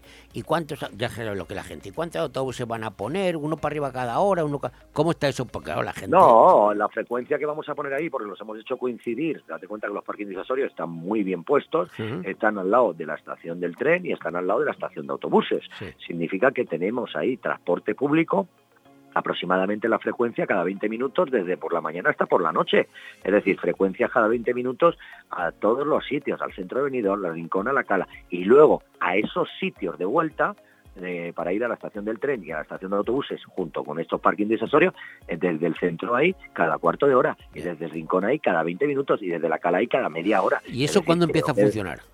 El, el- los dos parking que, que ponemos ya a disposición el próximo miércoles 22, que es el día sin coche, en la Semana Europea de Movilidad Sostenible, de movilidad, eh, eh, empiezan a funcionar el de Beniardá, estación del tren, y el de Bomberos, estación de autobuses. Eso el Vale. 22. Y- Y, en breve Eh, pondremos alguno más a disposición, pero da- da- dadse cuenta que el día 22 van a funcionar 1.300 plazas de aparcamiento, significa 1.300 coches que no van a tener que entrar en la ciudad, que pueden aparcar en un parking disuasorio, que pueden bajar eso si son trabajadores a, a un hotel a trabajar, tal como acaben de trabajar, subir y estar tranquilamente y no tener que buscar aparcamiento y sobre todo una cosa importante que los trabajadores, eh, yo lo digo muy, muy a menudo, por favor, es que vivimos del turismo. Es que los aparcamientos que hay en el centro, dejémoslos para el turismo. Los que trabajamos en Benidorm intentemos aparcar en unos sitios donde no incomodamos a los clientes, a los que nos dan de comer y a los que van a hacer el gasto. Y eh, eh, eso es hacer una ciudad sostenible y una ciudad ordenada. Sería la lógica. Eh, es lo que estamos intentando. Eh, yo sé que muchas de estas medidas eh, al principio son no, no se comprenden muy bien. La gente quiere aparcar al lado de su hotel, pero si aparca al lado de su hotel, el turista que va a venir a ese hotel no va a poder aparcar. Entonces, que piensen también que esos turistas son los que nos dan de comer. Pero una cosa, y el requisito, el único requisito es llegar allí, aparcar y meter tu matrícula. Me da igual que vengas de la Nucía, que vengas de Benidorm, que vengas vengas donde sea. Da lo mismo. No, eh, eh, para que luego digan que solamente hacemos eh, cosas para los empadronados, que vamos a seguir haciendo, por supuesto, por una razón muy clara, porque al final son los que pagan impuestos en la ciudad. Esta medida, exactamente, este proyecto piloto, es para todas las personas, sobre todo enfocado al trabajador que puede venir de la Nucía, de Polop, de la Vila, de Altea, de Alicante, donde quiera, y para el turista que pueda dejar su coche allí arriba también y poder eh, bajarse a los a los bares, a los restaurantes, a los comercios de venidor, estar todo el día en nuestra ciudad consumiendo, yendo a la playa, consumiendo en nuestros bares y luego subir y coger su coche y irse a su municipio. Pero ese ticket tiene caducidad o puedo dejar el coche tres días si quiero. No, el coche se puede quedar los días que se quiera, ¿vale? En esos parkings. Pero eh, este servicio solamente es un día. Significa que en el momento que tú tengas ese ticket, ¿vale? Marca, es decir, el, el- el miércoles 22 yo cojo y pongo mi matrícula y salgo el 22. Yo puedo subir y bajar ese día. No puedo utilizarlo otro día. Vale, eso es. Pero ¿Vale? no puedo dejar el coche ahí, lo dejo porque te me Sin de vacaciones un fin de semana, lo dejo tres días. Sin ¿Eh? problema. Y voy- Bajas gratuitamente y luego ya subo como puedo. dinero Eh. y luego ya subes o puedes subir andando o puedes subir eh, en un taxi o en un autobús, pero ya te toca pagarlo a los tres días. Pero creo que ya estamos dando un servicio bueno. Bueno, pues aclarado queda. Y ahora, ¿y cuál es la siguiente? Porque como nunca paras, ¿cuál es la siguiente? No, no, no, no digo la siguiente polémica, digo la siguiente No, hoy hay una, hoy hay una muy buena que, que- que dentro de la semana de movilidad, que hemos han firmado el convenio el, el alcalde con Avanza, que es que vamos a hacer la tarjeta ciudadana. La tarjeta ciudadana son a 40 40.000 tarjetas entran dentro de este programa con más de 600.000 euros que vamos a poner, que a partir de aproximadamente finales del mes de octubre sacaremos cómo tiene que pedirlo cada uno, a través telemático o ir presencial a las extensiones, pero ya lo diremos más adelante. Tarjeta ciudadana, dices. tarjeta ciudadana en la cual vamos a, a- es gratuita para el ciudadano, pero que le vamos a poner 10 euros para el transporte público. Es otro proyecto piloto. Eso ya sí 10 que es para empadronados, ¿no? Eso sí que está empadronado, claro. Ya, es, que no, es que ya los que vienen de fuera, que vienen a, a- a gastar en nuestra ciudad, eh, es decir, que viene a trabajar en nuestra ciudad, viene de fuera, le ponemos el aparcamiento y también no le vamos a dar 10 euros Bueno, totalmente. una gratis. cerveza después, un solamente- bocadillo de vez en cuando, no me ve mal. no, y esta tarjeta, lo importante es una tarjeta ciudadana. Ahora mismo empezamos con la campaña de 10 euros para el transporte público, pero a la larga, ¿vale? Eh, igual eh, para ir a un curso de deportes eh, se puede poner ahí. es una tarjeta monedero y para descuentos en comercio se puede poner ahí. Es decir, esto es una tarjeta que tú tienes tu Q, eh, tu, eh, tu, tu identificación de todas las personas de la ciudad de Benidorm y nos puede servir para in- infinidad de cosas. Entonces también es una Sí, sí, sí. muy yo buena, tengo una, yo tengo una en Madrid, pero pago. Nosotros de principio, de principio es gratuita, a co- cero euros lo que es emisión de la tarjeta, que entran dentro del programa y luego les ponemos encima 10 euros más. Y a partir de ahí, si quieren utilizarla para el transporte, directamente los autobuses eh, le pueden pagar al conductor y se le recarga directamente, ¿vale? Pero no solamente la queremos para el transporte público, sino que en el futuro inmediato de la ciudad lo vamos a tener para otros servicios. Te- le voy a poner el caso. Las ayudas de familia que dimos el año pasado, ¿sabes? que Hicimos una tarjeta para todos los vecinos. Sí, sí. Pues ahora esa tarjeta, ese coste económico no lo tenemos que hacer. Se lo podríamos meter directamente en la tarjeta esta, porque tenemos los datos. Esta es una medida, yo creo que muy potente y, y muy buena de futuro de la ciudad de Benidorm. Bueno, pues estaremos pendientes. Señor Unamuno, muchísimas gracias. Aclarado queda, aclarado queda lo de los aparcamientos disuasorios, que no se paga, que es que te pagan por la patilla, vas en autobús. Eh, Bueno, ¿esto? usted que usted que es usuario de esa red social, ese grupo donde Sí. escriben, que sepa que ayer a eso de las 7 de la tarde ya no habrá visto ya ningún comentario mío porque no puedo escribir. No ¿Qué? me dejan, me han bloqueado. ¿Pero qué me dices? ¿Sí? No me ha bloqueado el grupo, ¿eh? tengo que decirlo bien claro, me han bloqueado y yo creo que si usted ve todos los comentarios, verá que yo en ningún momento falto al respeto absolutamente a nadie. Eh, estoy dando información absolutamente a todo el mundo, pero como usted es usuario de ese, si quiere, si ve algún comentario, puede contestar que en estos momentos, eh, señor González Zárate, que soy yo, no puedo contestar a esos comentarios, que cuando me desbloquee el Facebook, eh, contestaré. Ah, pero un momento. Ah, ¿Te, te ha bloqueado Facebook? Me ha bloqueado Facebook. ¿Pero sí. qué dices? ¿Pero por qué? Si no, no, no sé. Bueno, No, no, es que yo no lo entiendo. ¿y cuánto tampoco, tiempo cuánto tiempo ha sido el bloqueo? Porque Pues por los datos que tengo son 48 horas, lo que me pone en la nota que me han pasado, pero yo intento escribir y no me deja. Bueno, pues nada, a las Entonces- 48 horas, digo, de nuevo estoy aquí, vuelve, vuelvo. No, pero sí es que yo de verdad que ayer eh, toda, todo lo que yo intenté hacer en esa red social, como en cualquier otra que también, es dar información, que la gente tenga conocimiento. Y lo que pido a todas las personas que escriben, que no solamente son de Benidorm, eh, hay mucha gente que, que, escribe en esa red y son de fuera de Benidorm, que, que, yo lo hago por darle la información, pero que también ellos miren por la ciudad y que no pongan comentarios sin tener la información, que creo que es lo más importante. Cuando tengan alguna duda, hay una baldosa rota, ponla. Una farola que no va, ponla. Me parece perfecto. Pero hay cosas que se sobrepasan a... a- Pero, pero eso quiero, eso quiero a- decir yo. La- los políticos miran las redes sociales y hacen caso de las cosas cuando realmente hay que hacer caso, sí, ¿no? Yo miro las redes sociales, hablo con los vecinos de la ciudad porque ando mucho y, y paseo mucho los barrios y cuando veo que tienen totalmente la razón, ejecuto lo más rápidamente posible. Y o lo paso a mis técnicos para decir, oiga, por favor, que es que estoy viendo que lo que me están diciendo estos vecinos es que tienen totalmente la razón, ¿vale? Entonces es bueno. Eh, a, mí, a mí me gustan las redes, pero lo que pido, eh, los insultos que desaparezcan, las mentiras que desaparezcan y que intentemos ayudar a Benidorm a través de las redes sociales, que es lo que creo que el fin último es ese. Bueno, a mí también me gusta. Yo me engancho de vez en cuando, siempre. Me engancho con algunos, siempre. Cuando no me aburro, me engancho. Pero bueno, yo es que no soy político, yo puedo engancharme. No, yo soy político y me engancho, pero intento engancharme por dar información. Claro, Ayer- claro.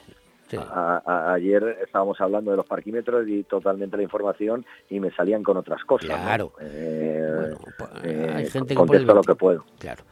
Bueno, pues nada, esperemos 48 horas a ver, porque ya no es, ya, ya no es lo mismo. La red social esta que estamos hablando sin el señor de Zárate no es lo mismo, pero esperaremos 48 horas. Ya, pero eh, he, he revisado todos, absolutamente todos mis comentarios varias veces y usted que también los ha estado, me, me siguió ayer y yo no insulto a nadie, no falto al respeto absolutamente a nadie y creo que estoy dando una información que no llevo a entenderlo, ¿no? Eh, el porqué de ese bloqueo.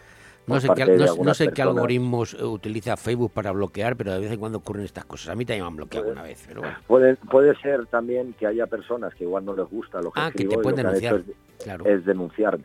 Sí, sí, ¿sabes? sí, sí, también. Por- pero el- justamente ayer eh, tengo que decir bien claro que di información, no, no hice absolutamente nada. más. Información que hoy aquí ha sido complementada.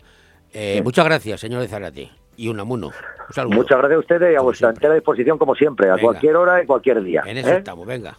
Que se levante pronto el arresto, que salga del calabozo, que ya queda menos. Venga, muchas gracias.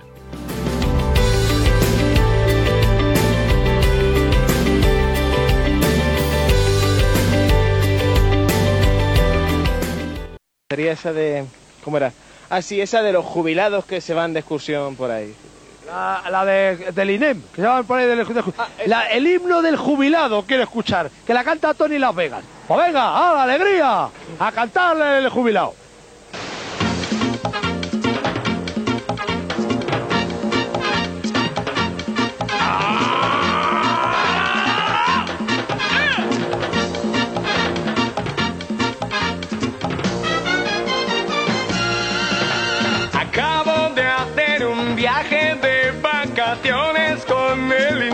Inserso. Bueno, el inserso no llega. No llega porque el gobierno no sé qué pasa, que no, no se acaba de abrir el inserso. Pero sí entra esta canción del inserso, que estaba deseando ponerla, la verdad. Con sus blusitas, sus minifaldas son un capricho. Y cachete con cachete van presumiendo de mamachicho. Ay, ay, ay, ay,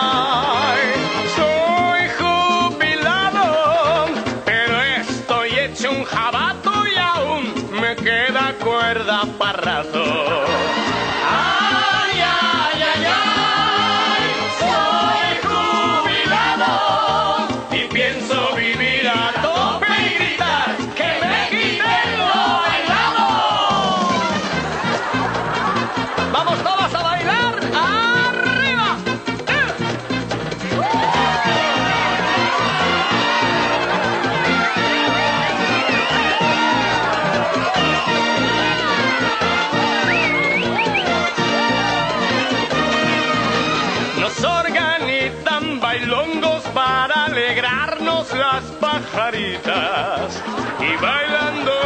lambada pidiendo guerra van las viuditas. ¡Ah! Los cursillos de gimnasia vamos siguiendo con gran esmero. Ya doy el salto del tigre subido en el armario ropero.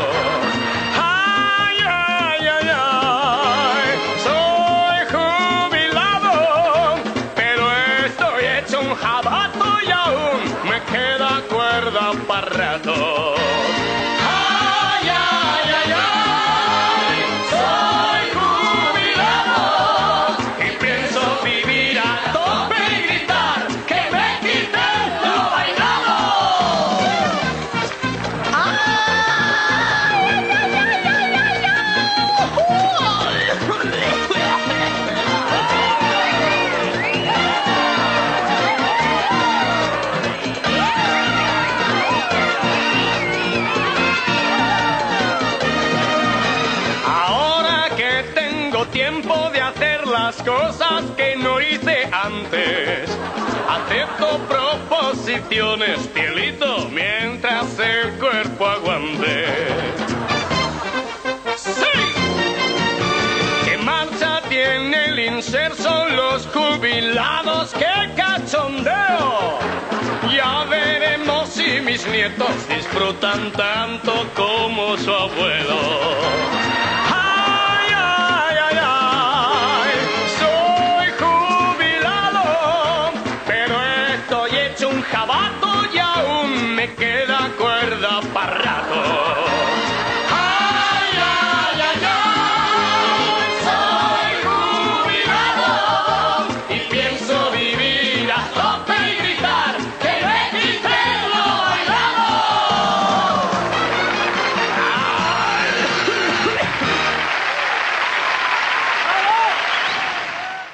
Ver cuándo podemos bailar esta canción del inserso de verdad. A ver si de una. Iba a decir una cosa, bueno, a ver si de una vez se arregla el tema del inserso y pueden trabajar los hosteleros, pueden venir los abuelos a Benidorm, que son parte de Benidorm, del paisaje de Benidorm, el inserso. Vamos ahora a otra cosa. ¿A qué? Vamos a hablar un poquito de literatura, vamos a hablar un poquito de, de libros.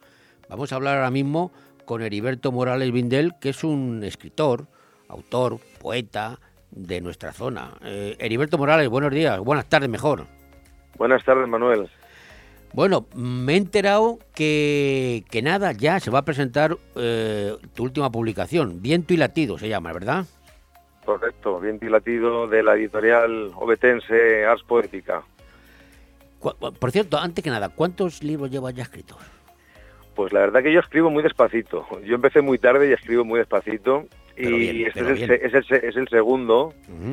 Es el segundo, pero bueno, la verdad que no me puedo quejar porque el ritmo de publicación que llevo y el arrope que tengo con las personas que me han acompañado en mis obras, la verdad que eh, no me puedo quejar de nada de la literatura. Más lo hago a mi tiempo y, disfrutándola. ¿Y cómo te defines como escritor, Heriberto? Yo eh, directamente, yo soy poeta. Yo, yo, bueno, yo estudié, estuve en cursos literarios varios en- con Manolo Romero, que era el yerno del poeta José Hierro, como bien conoceréis. Y, y directamente Manolo, que ha sido mi maestro, me dijo que la poesía lo encontraría todo. Y creo que tenía mucha razón. En la poesía está toda la historia de la humanidad, sin necesidad de tener que escribir otro tipo de género como novela y tal, que por cierto, eh, a mí mm, no tengo ese tiempo, la verdad, para estar haciendo gráficas, Bueno, esquemas, porque tú la poesía es no, más no te dedicas a esto exclusiva, tú trabajas, evidentemente. Co- Correcto, la poesía no da para, para para- poder vivir de ella. Ojalá, Entonces, ojalá. Ojalá, algún día quizá, cuando cambien un poquito las mentes. Esta segunda publicación tuya, que, que la vas a empezar a promocionar ya, creo que la vas a presentar en breve en el Lord de Colón, ¿no? Bueno, te comento, Manuel, la, eh, la presentamos en Finestrat, Ajá. en abril. Sí. Lo que sucede que luego volvieron las restricciones. Nah, con la pandemia no, pasó, no, tiene razón. Sí, no Claro, volvieron las restricciones y tuvimos que parar lo que son las presentaciones y ahora lo retomamos. Lo retomamos además en un sitio precioso como es el Lord de Colón. El viernes que es un- 24. el viernes 24 a las ocho y media de la tarde. Entrada libre, hay, ya lo digo, hay 60 localidades, o sea que hay que estar pendientes para no quedarse sin silla. Pero creo que vas muy bien arropado, ¿eh? te, has, te has- te has rodeado de gente importante para esta presentación.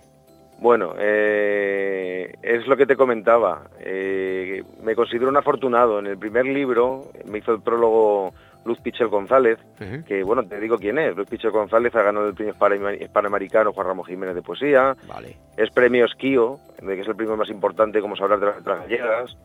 Y bueno, y el Ciudad de Palma. Y ahora estoy con Mr. Rock and Roll. Estoy con el maestro Carlos Segarra, que ha hecho el prólogo de esta obra. Carlos Segarra, que es músico también. Claro, el cantante de los rebeldes. Eso es. Y el alma de los rebeldes. Y el alma de los rebeldes. Bueno, y también, y también un, ami- un gran amigo mío también va a estar presente, Guillermo Cano. Sí, Rojas. Guillermo. Guillermo Cano es un gran amigo tuyo y mío, me parece. Guillermo yo le tengo mucho cariño y Guillermo, bueno, ¿qué te voy a contar de él que tú no sepas? Y se va a encargar de la disertación literaria, o sea, él ha, leído el libro eh, a conciencia y nos va a hacer un análisis del mismo y tendremos un breve coloquio también allí ese día. Y es que va a haber muchas sorpresas, como te digo, vamos a Pues contar... no las cuentes, para que la gente vaya. Las sorpresas son eso, sorpresas. Muy bien, muy bien, muy bien. Pues se, que se lo, se lo pueden imaginar entonces. eh, estando allí Carlos y bueno, va a venir también mi querido Lille Faun, que es un artista multidisciplinar que va a sorprender mucho a la, a la gente también. Vamos a, vamos a lo que vamos. Viento y Sí. latido. Eh, si yo lo quiero comprar, ¿cómo lo hago? Sí. Pues Viento y Latido, eh, si lo quieres comprar, es eh, As Poética, es una editorial que ya te digo distribuye a nivel internacional. O sea, te lo ponen por DHL en el país que quieras, o sea, ahora mismo del mundo. Y ya te digo, se puede comprar en Amazon, se puede comprar en Casa del Libro, se puede comprar en la misma página web de la editorial. Y, y por aquí, la verdad que las librerías todavía no he tenido tiempo de empezar eh, a, a- bueno, a moverlo. Lo que pasa que sí que lo haré, pero lo haré ya directamente cuando hago presentaciones en las librerías. Es que eso te quería preguntar, Heriberto. Yo que también escribo, pero no acabo. Mm. Tú tienes suerte, tú escribes lento, pero acaba. Yo escribo más lento que tú y no acabo nunca. Pero mi problema es ese, ¿cómo, cómo publico después? ¿Cómo lo hago? ¿Quién me lo publica? ¿Tú, tú lo has conseguido, que no? Sí, pero no, no, no, no es tan fácil como parece. No, ¿verdad? O sea, no es tan fácil, no. Yo he conseguido ahora con este segundo libro, ya te digo, un contrato editorial de tres años, prorrogable a dos más, en caso de que ninguna de las dos partes vea cómo funciona esto. Sí, está muy bien. La verdad que la editorial es una maravilla. Date cuenta que en este editorial hay autores publicados como Jaime Siles, como Caballero Bonal, como Clara Genés, como Felipe Benítez Reyes. O sea, para mí fue, fui el primer sorprendido realmente de que tuviera interés la Estás editorial. hablando, en- estás hablando del top. Estoy hablando del top, correcto. Estoy hablando del top de, de la poesía y de la literatura, quizá en nuestra, en nuestra lengua castellana. Pues Heriberto, muchísimas gracias eh, por Heriberto Morales por, por esta información y te deseamos mucha suerte y ya nos mantendrás informados de cómo va la cosa. ¿eh? Pues Manuel, ahí estáis invitados. Si os queréis pasar, ya te digo, mañana deciros que estaremos Carlos Segarra y quien te habla, estaremos haciendo una donación de ejemplares para la Biblioteca Municipal de Benidorm, bueno, para las dos bibliotecas de Benidorm. Sí. O sea que cualquier persona de la, ciudadana- de la ciudadanía, si le interesa y quiere leerlo, pues lo va a tener disponible en las bibliotecas de, de Benidorm. Pues muchísimas gracias. mañana allí. Muchas gracias. suerte, ¿eh? Manuel. Gracias. A ti, Manuel, gracias. Hasta luego.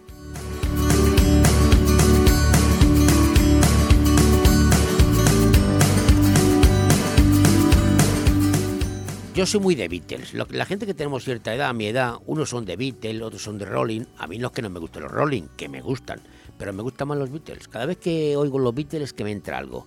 Vamos a escucharlos a los Beatles. Esta no es la mejor canción que tienen ellos, la que vamos a escuchar ahora, pero tiene su historia porque es la primera, aquella que, que todos hemos visto en un tejado, en una azotea, tocando en la calle, la gente mirando. Pues es esta, esta que vamos a escuchar ahora. La canción de la azotea, como digo yo, que no es así.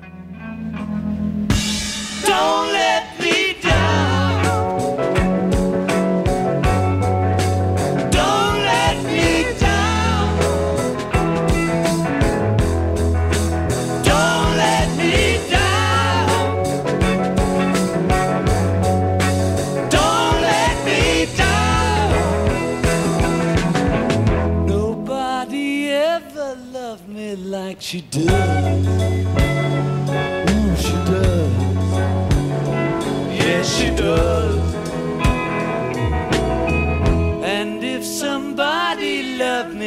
Like she does, ooh, she does. Yes, she does.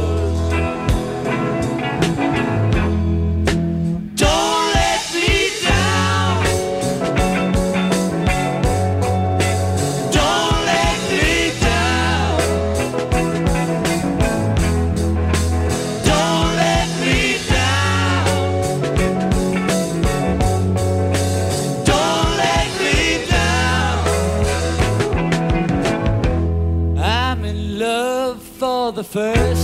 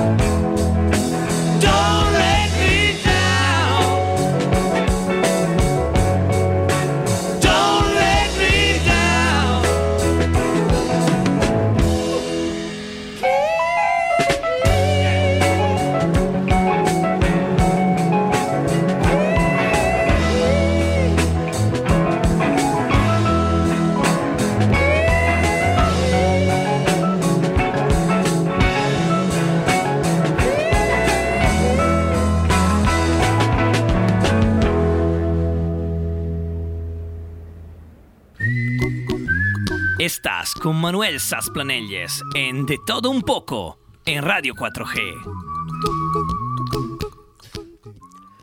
Bueno, y vamos a echar un ratito ahora una charla con nuestra compañera Alicia Sánchez, que siempre nos acompaña un ratito. Alicia, buenos días, buenas tardes para ti, ¿cómo estás? Hola, buenos días Manolo, ¿cómo estás? Sé que te, te gusta la canción que te he dedicado, la de los Beatles, porque te la he dedicado a ti, no, no lo he dicho, pero se me ha No lo has olvidado. dicho, ¿eh? Muy bonita. Pues yo sé que a ti te gusta la música que ponemos, Me encanta. ¿verdad? Eh, Y esto y esta de los Beatles, como he dicho antes, no es la mejor, pero bueno, es una más. Sí. Pues hoy vamos a cerrar el programa a última hora, no te voy a decir con quién. Con otro, otro, otro, una canción de cuando yo nací, un poco más o menos, pero ya verás, ya veremos. Bueno, hace poco, ¿no? Hace poco, es muy, muy, muy actual. Bueno, vamos a lo que vamos. Eh, eh, yo tengo un- unas habilidades innatas en mí, pero no sé si son, no sé si son habilidades duras o blandas. ¿Tú sabías que había dos tipos de habilidades, duras y blandas? Efectivamente. ¿Y eso qué es? ¿Eh? A ver. Existen eh, dos tipos de habilidades, las habilidades duras y las habilidades blandas. Eh, lo voy a decir así un poquito rápido, ¿no? Las habilidades duras son las aptitudes que las personas vamos adquiriendo a través de la formación y también de la experiencia profesional. O sea, que, que de escar- escarmiento, escarmiento. Estas, nos, sí, estas, bueno, te permiten, depende de lo que estudies, etcétera, te permiten desempeñar las funciones específicas y requeridas para determinados puestos de tra- trabajo, ¿no? Sí, porque estamos, habla- habilidades estamos hablando, eso técnicas. sí, de trabajo, de protocolo, de hacer las cosas bien, de, de Sí. sociedad, porque la gente dice, ¿qué están hablando esto? A ver si buenas habilidades son circenses. No, no, no. bueno, no. estas habilidades son generales para todos los puestos de trabajo. Luego, si quieres, podemos espe- especificar en, en cuanto a las, a la- a las habilidades que tiene que tener una persona que se dedica a eventos y a protocolo, ¿no? Pero bueno, eso, vamos, estás hablándome de las habilidades duras, pero yo no veo todavía eh, la diferencia entre duras y blandas. Bueno, y las blandas, pues las blandas son los rasgos de la personalidad que nos, ayuda, nos ayudan a gestionar nuestras actividades diarias en un entorno social. Pues pueden ser la empatía, el liderazgo, la amabilidad, la tolerancia, eh, bueno, todo ese compendio que podríamos llamar también valores humanos, etcétera, ¿no? Y para ser un buen profesional organizando eventos y estas cosas, ¿qué hay que tener? ¿Más habilidades duras o más habilidades blandas? ¿Cuál es más importante a tu juicio? Eh, bueno, yo creo que debe haber un maridaje, ¿no? Un maridaje, eh, o sea, tienes que estar eh, docto o, o bien dotado de las dos habilidades. Porque puede ser, por ejemplo, un muy buen profesional, eh, tener muchísima formación, pero ser un cargo. Perdona por la expresión. No, me encanta. O sea, ser una persona muy antipática, nada empática, intolerante, eh, pues eh, sin don de gentes. Entonces, eh, no, no se puede. Una tiene que estar compensada con la otra, o al contrario, puede ser una persona estupenda, súper simpática, con muchísimo don de gentes. eh, o sea, que las habilidades blandas las tienes muy muy muy muy muy bien, muy muy niveladas, ¿no? Pero en cambio no tienes ni formación ni, ni tienes experiencia en lo que se te requiere para un puesto de trabajo. Por eso te iba a decir. eh, hay que estar, hay que hay que tiene que haber un maridaje, tiene que estar un poco igualadas. Ya, pero vamos a ver, pero, pero la- eh, la- las habilidades, ya sean duras, blandas, eh, ¿nace uno con ellas o se hacen? Bueno, mira, yo creo que en las habilidades, bueno, las habilidades duras, obviamente hay que estudiar, ¿no? Pues, pues lo que lo que te guste estudiar, pues eso se estudia en la universidad o tal, estudias y luego te formas en ello. Yo, por ejemplo, a mí me encanta el protocolo y los eventos, me he formado en eso y eh, intento ir seguir reciclándome todos los días, porque hay una cosa importante que decir en cuanto a las habilidades duras. Eh, no basta con estudiar la carrera cinco años o los años que sean y decir, bueno, ya está. No, las habilidades duras, si no, se no te vas reciclando con el tiempo, eh, so- se quedan obsoletas. ¿Vale? En cambio, las habilidades blandas, eh, yo creo, mm, yo siempre soy de la opinión que desde pequeños nos tienen que nuestros padres no dejar toda la labor en el colegio eh, ir un poco barnizando de esas eh, habilidades blandas que se llamaría cuando somos pequeños los valores humanos, ¿no? Que tan un poco están un poco ahora no sé, yo veo que en la sociedad ahora hay mucho odio, mucha intolerancia, mucho respeto, eh, falta de respeto, etcétera. Entonces, pero sí que es verdad que, que luego cuando eres mayor eh, puedes eh, puedes eh, eh, pues, practicar las habilidades blandas y si eres si tú ves que eres un poco serio pues eh, pues eh, hacer algún ejercicio para dejar de ser serio. Lo que sí que es verdad es que tienen que ser siempre o sea las habilidades blandas eh, la personalidad de una persona tiene que ser siempre una personalidad que convenza. Y solamente convences cuando eres una persona natural y espontánea. Pero esto que tú me estás contando sirve tanto para una profesión como para ser político, ¿eh? Los políticos también tienen que tener habilidades. O ya- Sí, o- pues van yo. bien, ¿eh? ¿Eh? hombre, hombre, En este momento hacen cursillos algunos, ¿no? Digo yo, hacen ¿no? cursillos, pues alguno debería esforzarse un poquito más, ¿eh? Te voy a mandar unos cuantos para que hablen contigo de esto. No, más que nada, no, no, no, conmigo no. Es que, mira, eh, yo no voy a hablar de política, que sabes que no me gusta, No. Pero en general están pasando cosas eh, que están pasando, que las vi ayer, por ejemplo, ayer en televisión un ratito por la noche, etcétera, que son propias del, del, del odio que generan, no sé si los políticos o grupos o grupos que hay dentro de la política, ¿no? Entonces no se puede estar llenando las calles de manifestaciones llenas de odio, etcétera. Eso no, no está bien. Las calles se tienen que llenar de gente. Para unos o para otros. ¿eh? disfrutando. La gente, se- la calle son para disfrutarlas y para pasárselo bien. En fin. Oye, bueno, una cosa, para acabar, que eh, para Pero ti qué más- rápido me echas, ¿no? No, no te he hecho te estoy diciendo para acabar yo de hablar y eh, dejarte Ah. que hables tú. Vale, vale. Es que no me dejas, Alicia. Es que no te dejo, que no te dejo. ¿Cuáles son para ti más importantes, las habilidades más importantes? Digo yo, vamos, porque porque tú eliges, a ver, yo quiero elegir, yo quiero ser más de blandos o más de duro. No, pero ya te he dicho que yo creo que hay que, hay que tener una, un equilibrio entre las dos. Pero, por ejemplo, eh, para, lo que, para un profesional de protocolo y eventos, por ejemplo, eh, debería tener una alta capacidad de trabajo en equipo, motivación, liderazgo, saber comunicar, tener un razonamiento analítico, no tú nada, eh, no tú saber... ¿eh? Que pide mucho, digo. Bueno, pero esto es, es, es- es muy, es muy importante, ¿no? Claro. Y, claro, y mm, en cuanto a las habilidades duras, pues, eh, bueno, tendría que saber, obviamente, la profesión, tendría que saber eh, los, mm, bueno, todos los protocolos que hay hoy en día, tanto a nivel de seguridad como sanitarios, etcétera. Eh, tendría que tener una buena expresión oral y escrita, eh, saber todo lo que se requiere, todo lo que se requiere para, para organizar un evento, eh, el también dominar las, todo lo que sea eh, cuestión informática, eh, mm, cuestión informática, las redes sociales, por ejemplo, dominar una lengua como mínimo extranjera, no quiero decir chapurrear una lengua, ¿eh? sino dominarla habla- hablada y escrita. Todas esas mm, cosas debería, pues eh, son habilidades duras que debería mm, dominar un buen profesional de Eh, eh, eso, protocolo. eso- eso te iba a decir. ¿Y qué hay que hacer para llegar a lo que tú estás diciendo? Para llegar a ser lo que tú dices. Hombre, pues yo no, mm, a ver, pues yo creo que es estudiar, como dijimos el otro día. Ahora, hoy en día existe un grado de protocolo y de y organización de eventos. Sí, porque an- antes esto no se tenía en consideración, ¿eh? No, Pero esto pero hoy, sí, hoy existe un grado y lo dan, me parece que cuatro o cinco universidades. Yo estudié en una muy buena para mí, Dila, que es la universidad, lo digo, la Universidad del, Atlántico Medio en, No me digas que Canarias.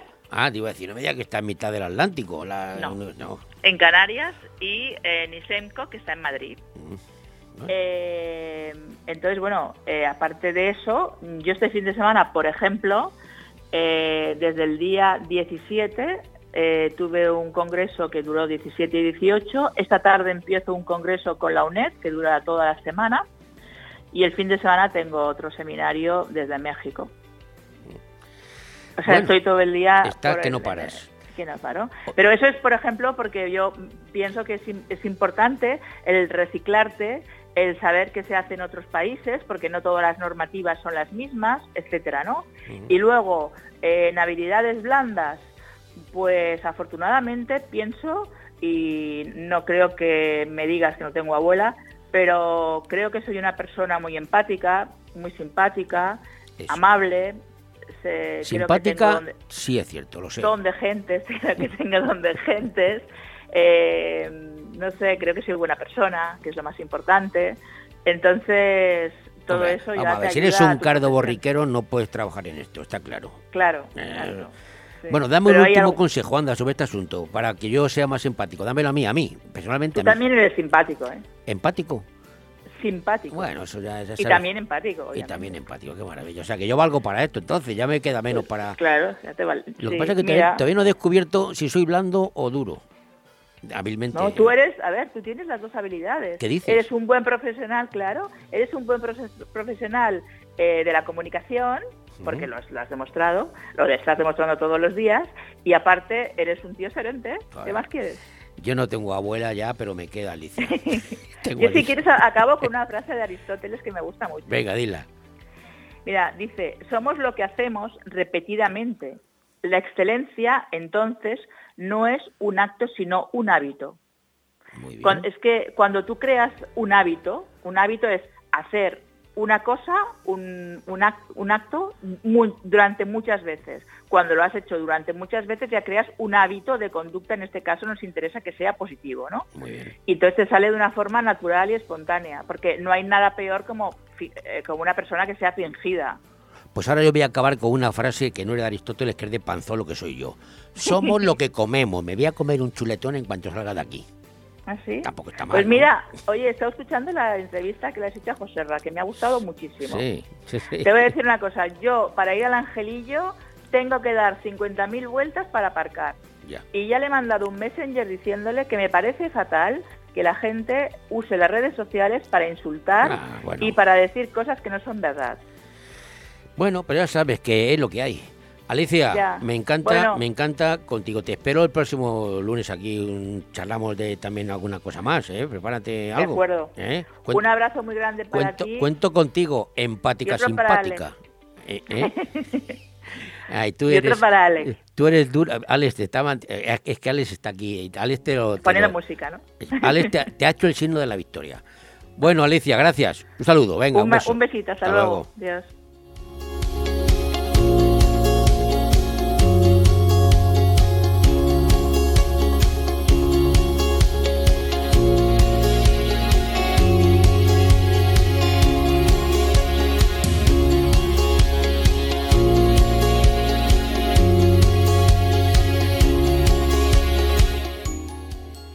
Y ahora voy a poneros una canción de hace. de los años 60. Sí, sí, de los años 60 también. Hoy, hoy estoy un poquito bueno y cuando no soy, todos los días igual. Vamos a escuchar, no es la mejor canción, bueno, no es la más conocida de los Bravos. ¿Se acuerdan ustedes de los Bravos? La canción Black is Black de toda la vida. Pues ahora vamos a escuchar una anterior. Brija Little Loving o algo así de los Bravos.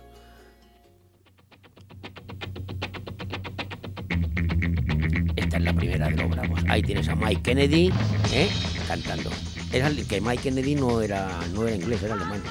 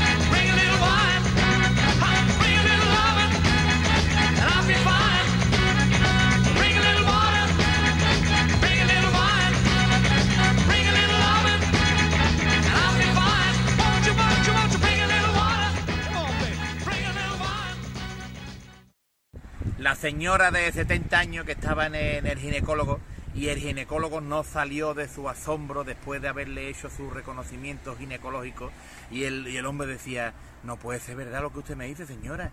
Eh, ¿Usted cuántas veces ha estado casada? Cuatro veces ha estado casada, cuatro veces ha estado casada usted y es virgen. ¿Cómo puede haber estado usted cuatro veces casada y es virgen, señora? Y dice, pues ahora mismo se lo explico. Mira, mi primer marido era arquitecto y todo eran proyectos y más proyectos y más proyectos.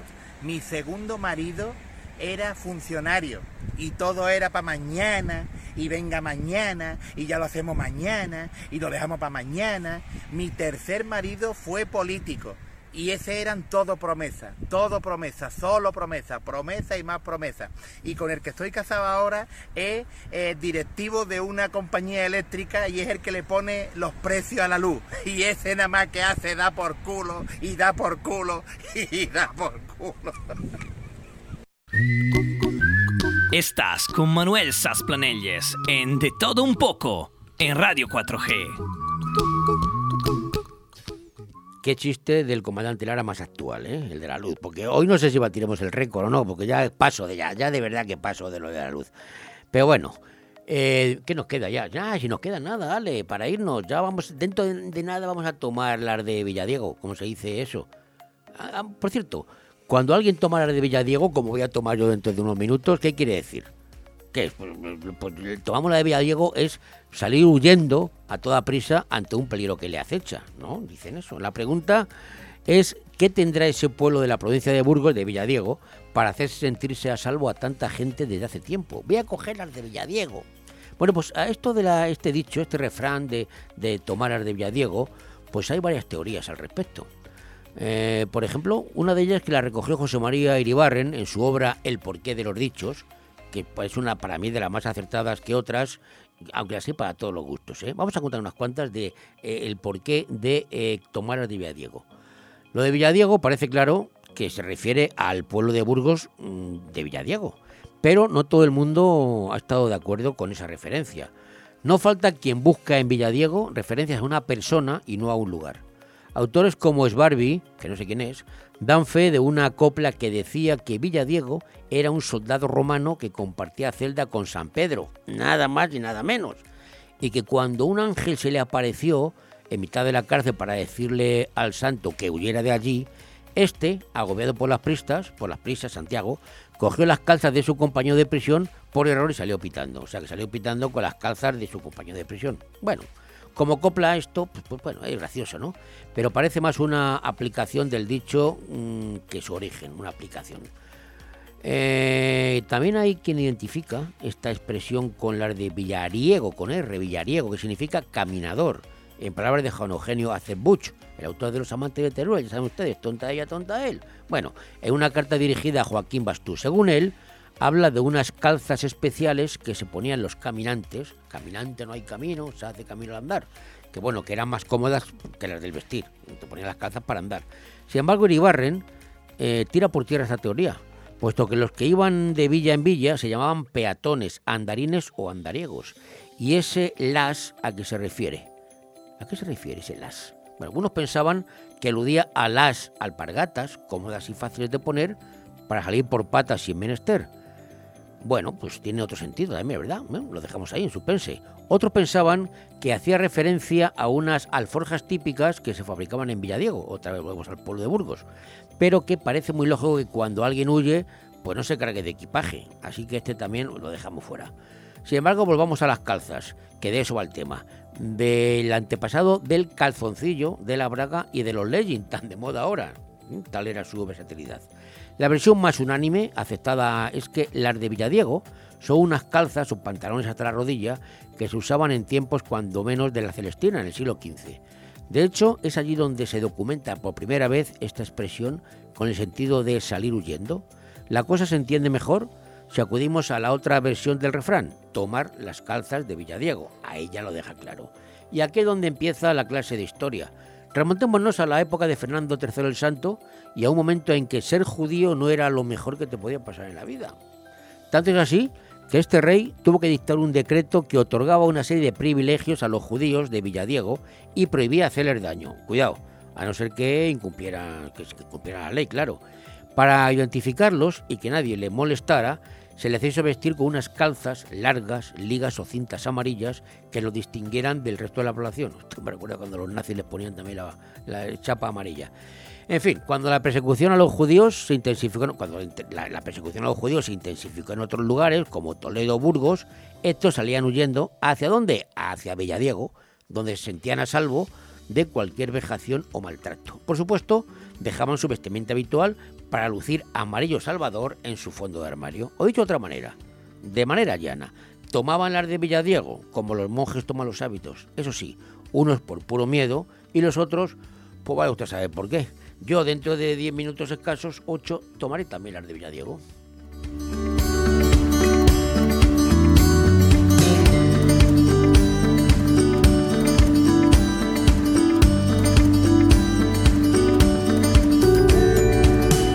que está guardando cabras, lloviendo a mares, y pasa uno y dice, Bastián, Bastián, que tu Robe se la ha llevado río. Y de Bastián, sí, hombre, y la llave la tengo yo aquí en el bolsillo. El matrimonio desayunando y le dice, ella es con una voz de reproche, Pepe, anoche mientras estabas dormido me estabas insultando. Dice, ¿y a ti quién te ha dicho que yo estaba dormido?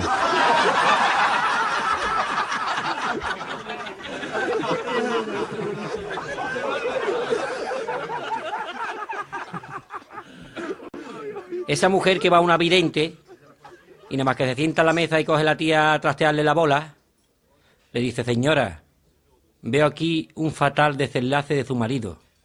Su marido va a tener un grave accidente. Y dice la mujer, sí, eso ya lo sé yo. Yo lo que quiero saber es si me va a coger la policía.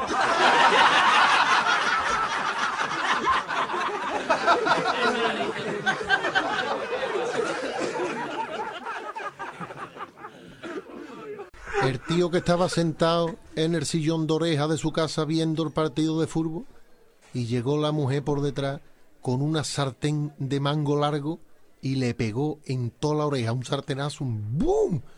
Se levanta el tío, ¿qué hace, coño? Está loca perdida. Dice, ¿qué, qué hago? Ven para acá, ven para acá, mira, el extracto de la tarjeta de crédito. Mira lo que pone aquí, Rosemary, 1500 euros. ¿Quién es esta Rosemary, hombre? Dice, no, chiquilla, que no es lo que tú piensas, no es lo que tú piensas. Rosemary es una yegua. Mira, yo es que ahora me ha dado por apostar en las carreras de caballo y entonces hay una yegua que se llama Rosemary y el otro día me volví loco y aposté 1.500 euros por Rosemary, pero que nada más, hombre, nada más. Eso no es lo que tú pensabas. Dice, bueno, por ahí te vas capaz. Mira, y a la semana estaba el tío sentado viendo en la tele otra vez y llegó y con una cacerola muy grande le pegó en toda la cabeza ¡bum! y se levanta el tío dice ¿y ahora qué es lo que pasa? y dice ella coge el teléfono que te está llamando la yegua un tío que le dice a otro nada que yo mi mujer que me ha dejado y dice el otro pon lo que lo que tiene que. Lo, lo que tú tienes lo que lo que tiene que lo, lo tiene que hacer, ¿eh? ¿Eh? ¿Eh? ¿Eh? O, o, olvidarla. Y dice el otro, claro, para ti es muy fácil decirlo.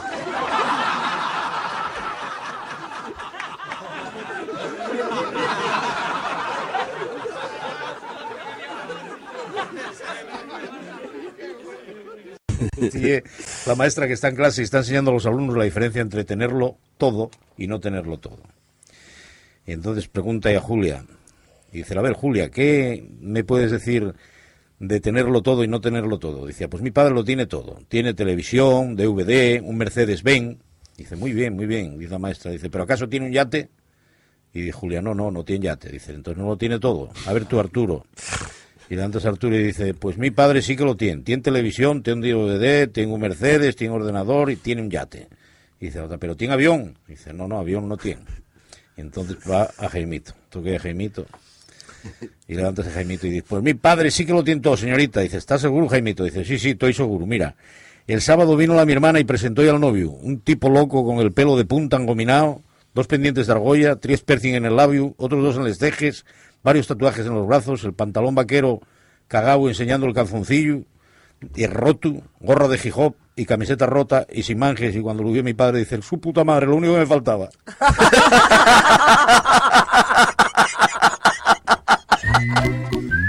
Estás con Manuel Sasplanelles en De Todo Un Poco en Radio 4G. Bueno, pues como he dicho, dentro de nada voy a coger el ar de Villadiego.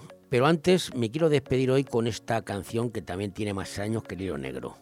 ¿Quién no ha escuchado a Only You? Mejor cantado por los Platters, evidentemente, de Platters.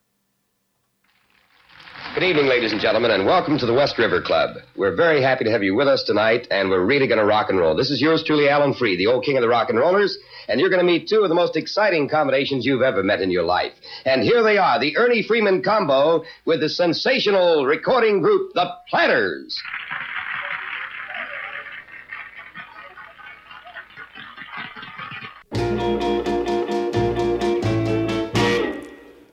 Only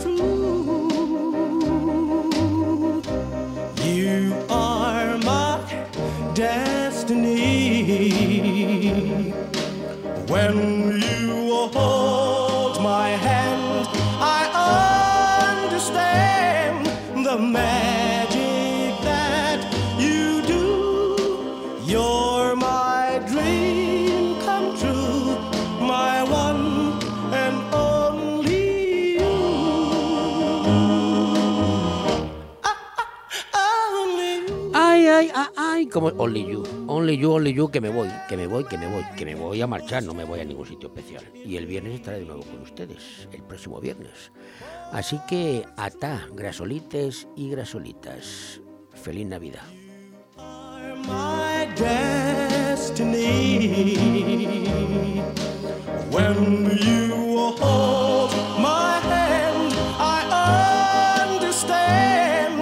man.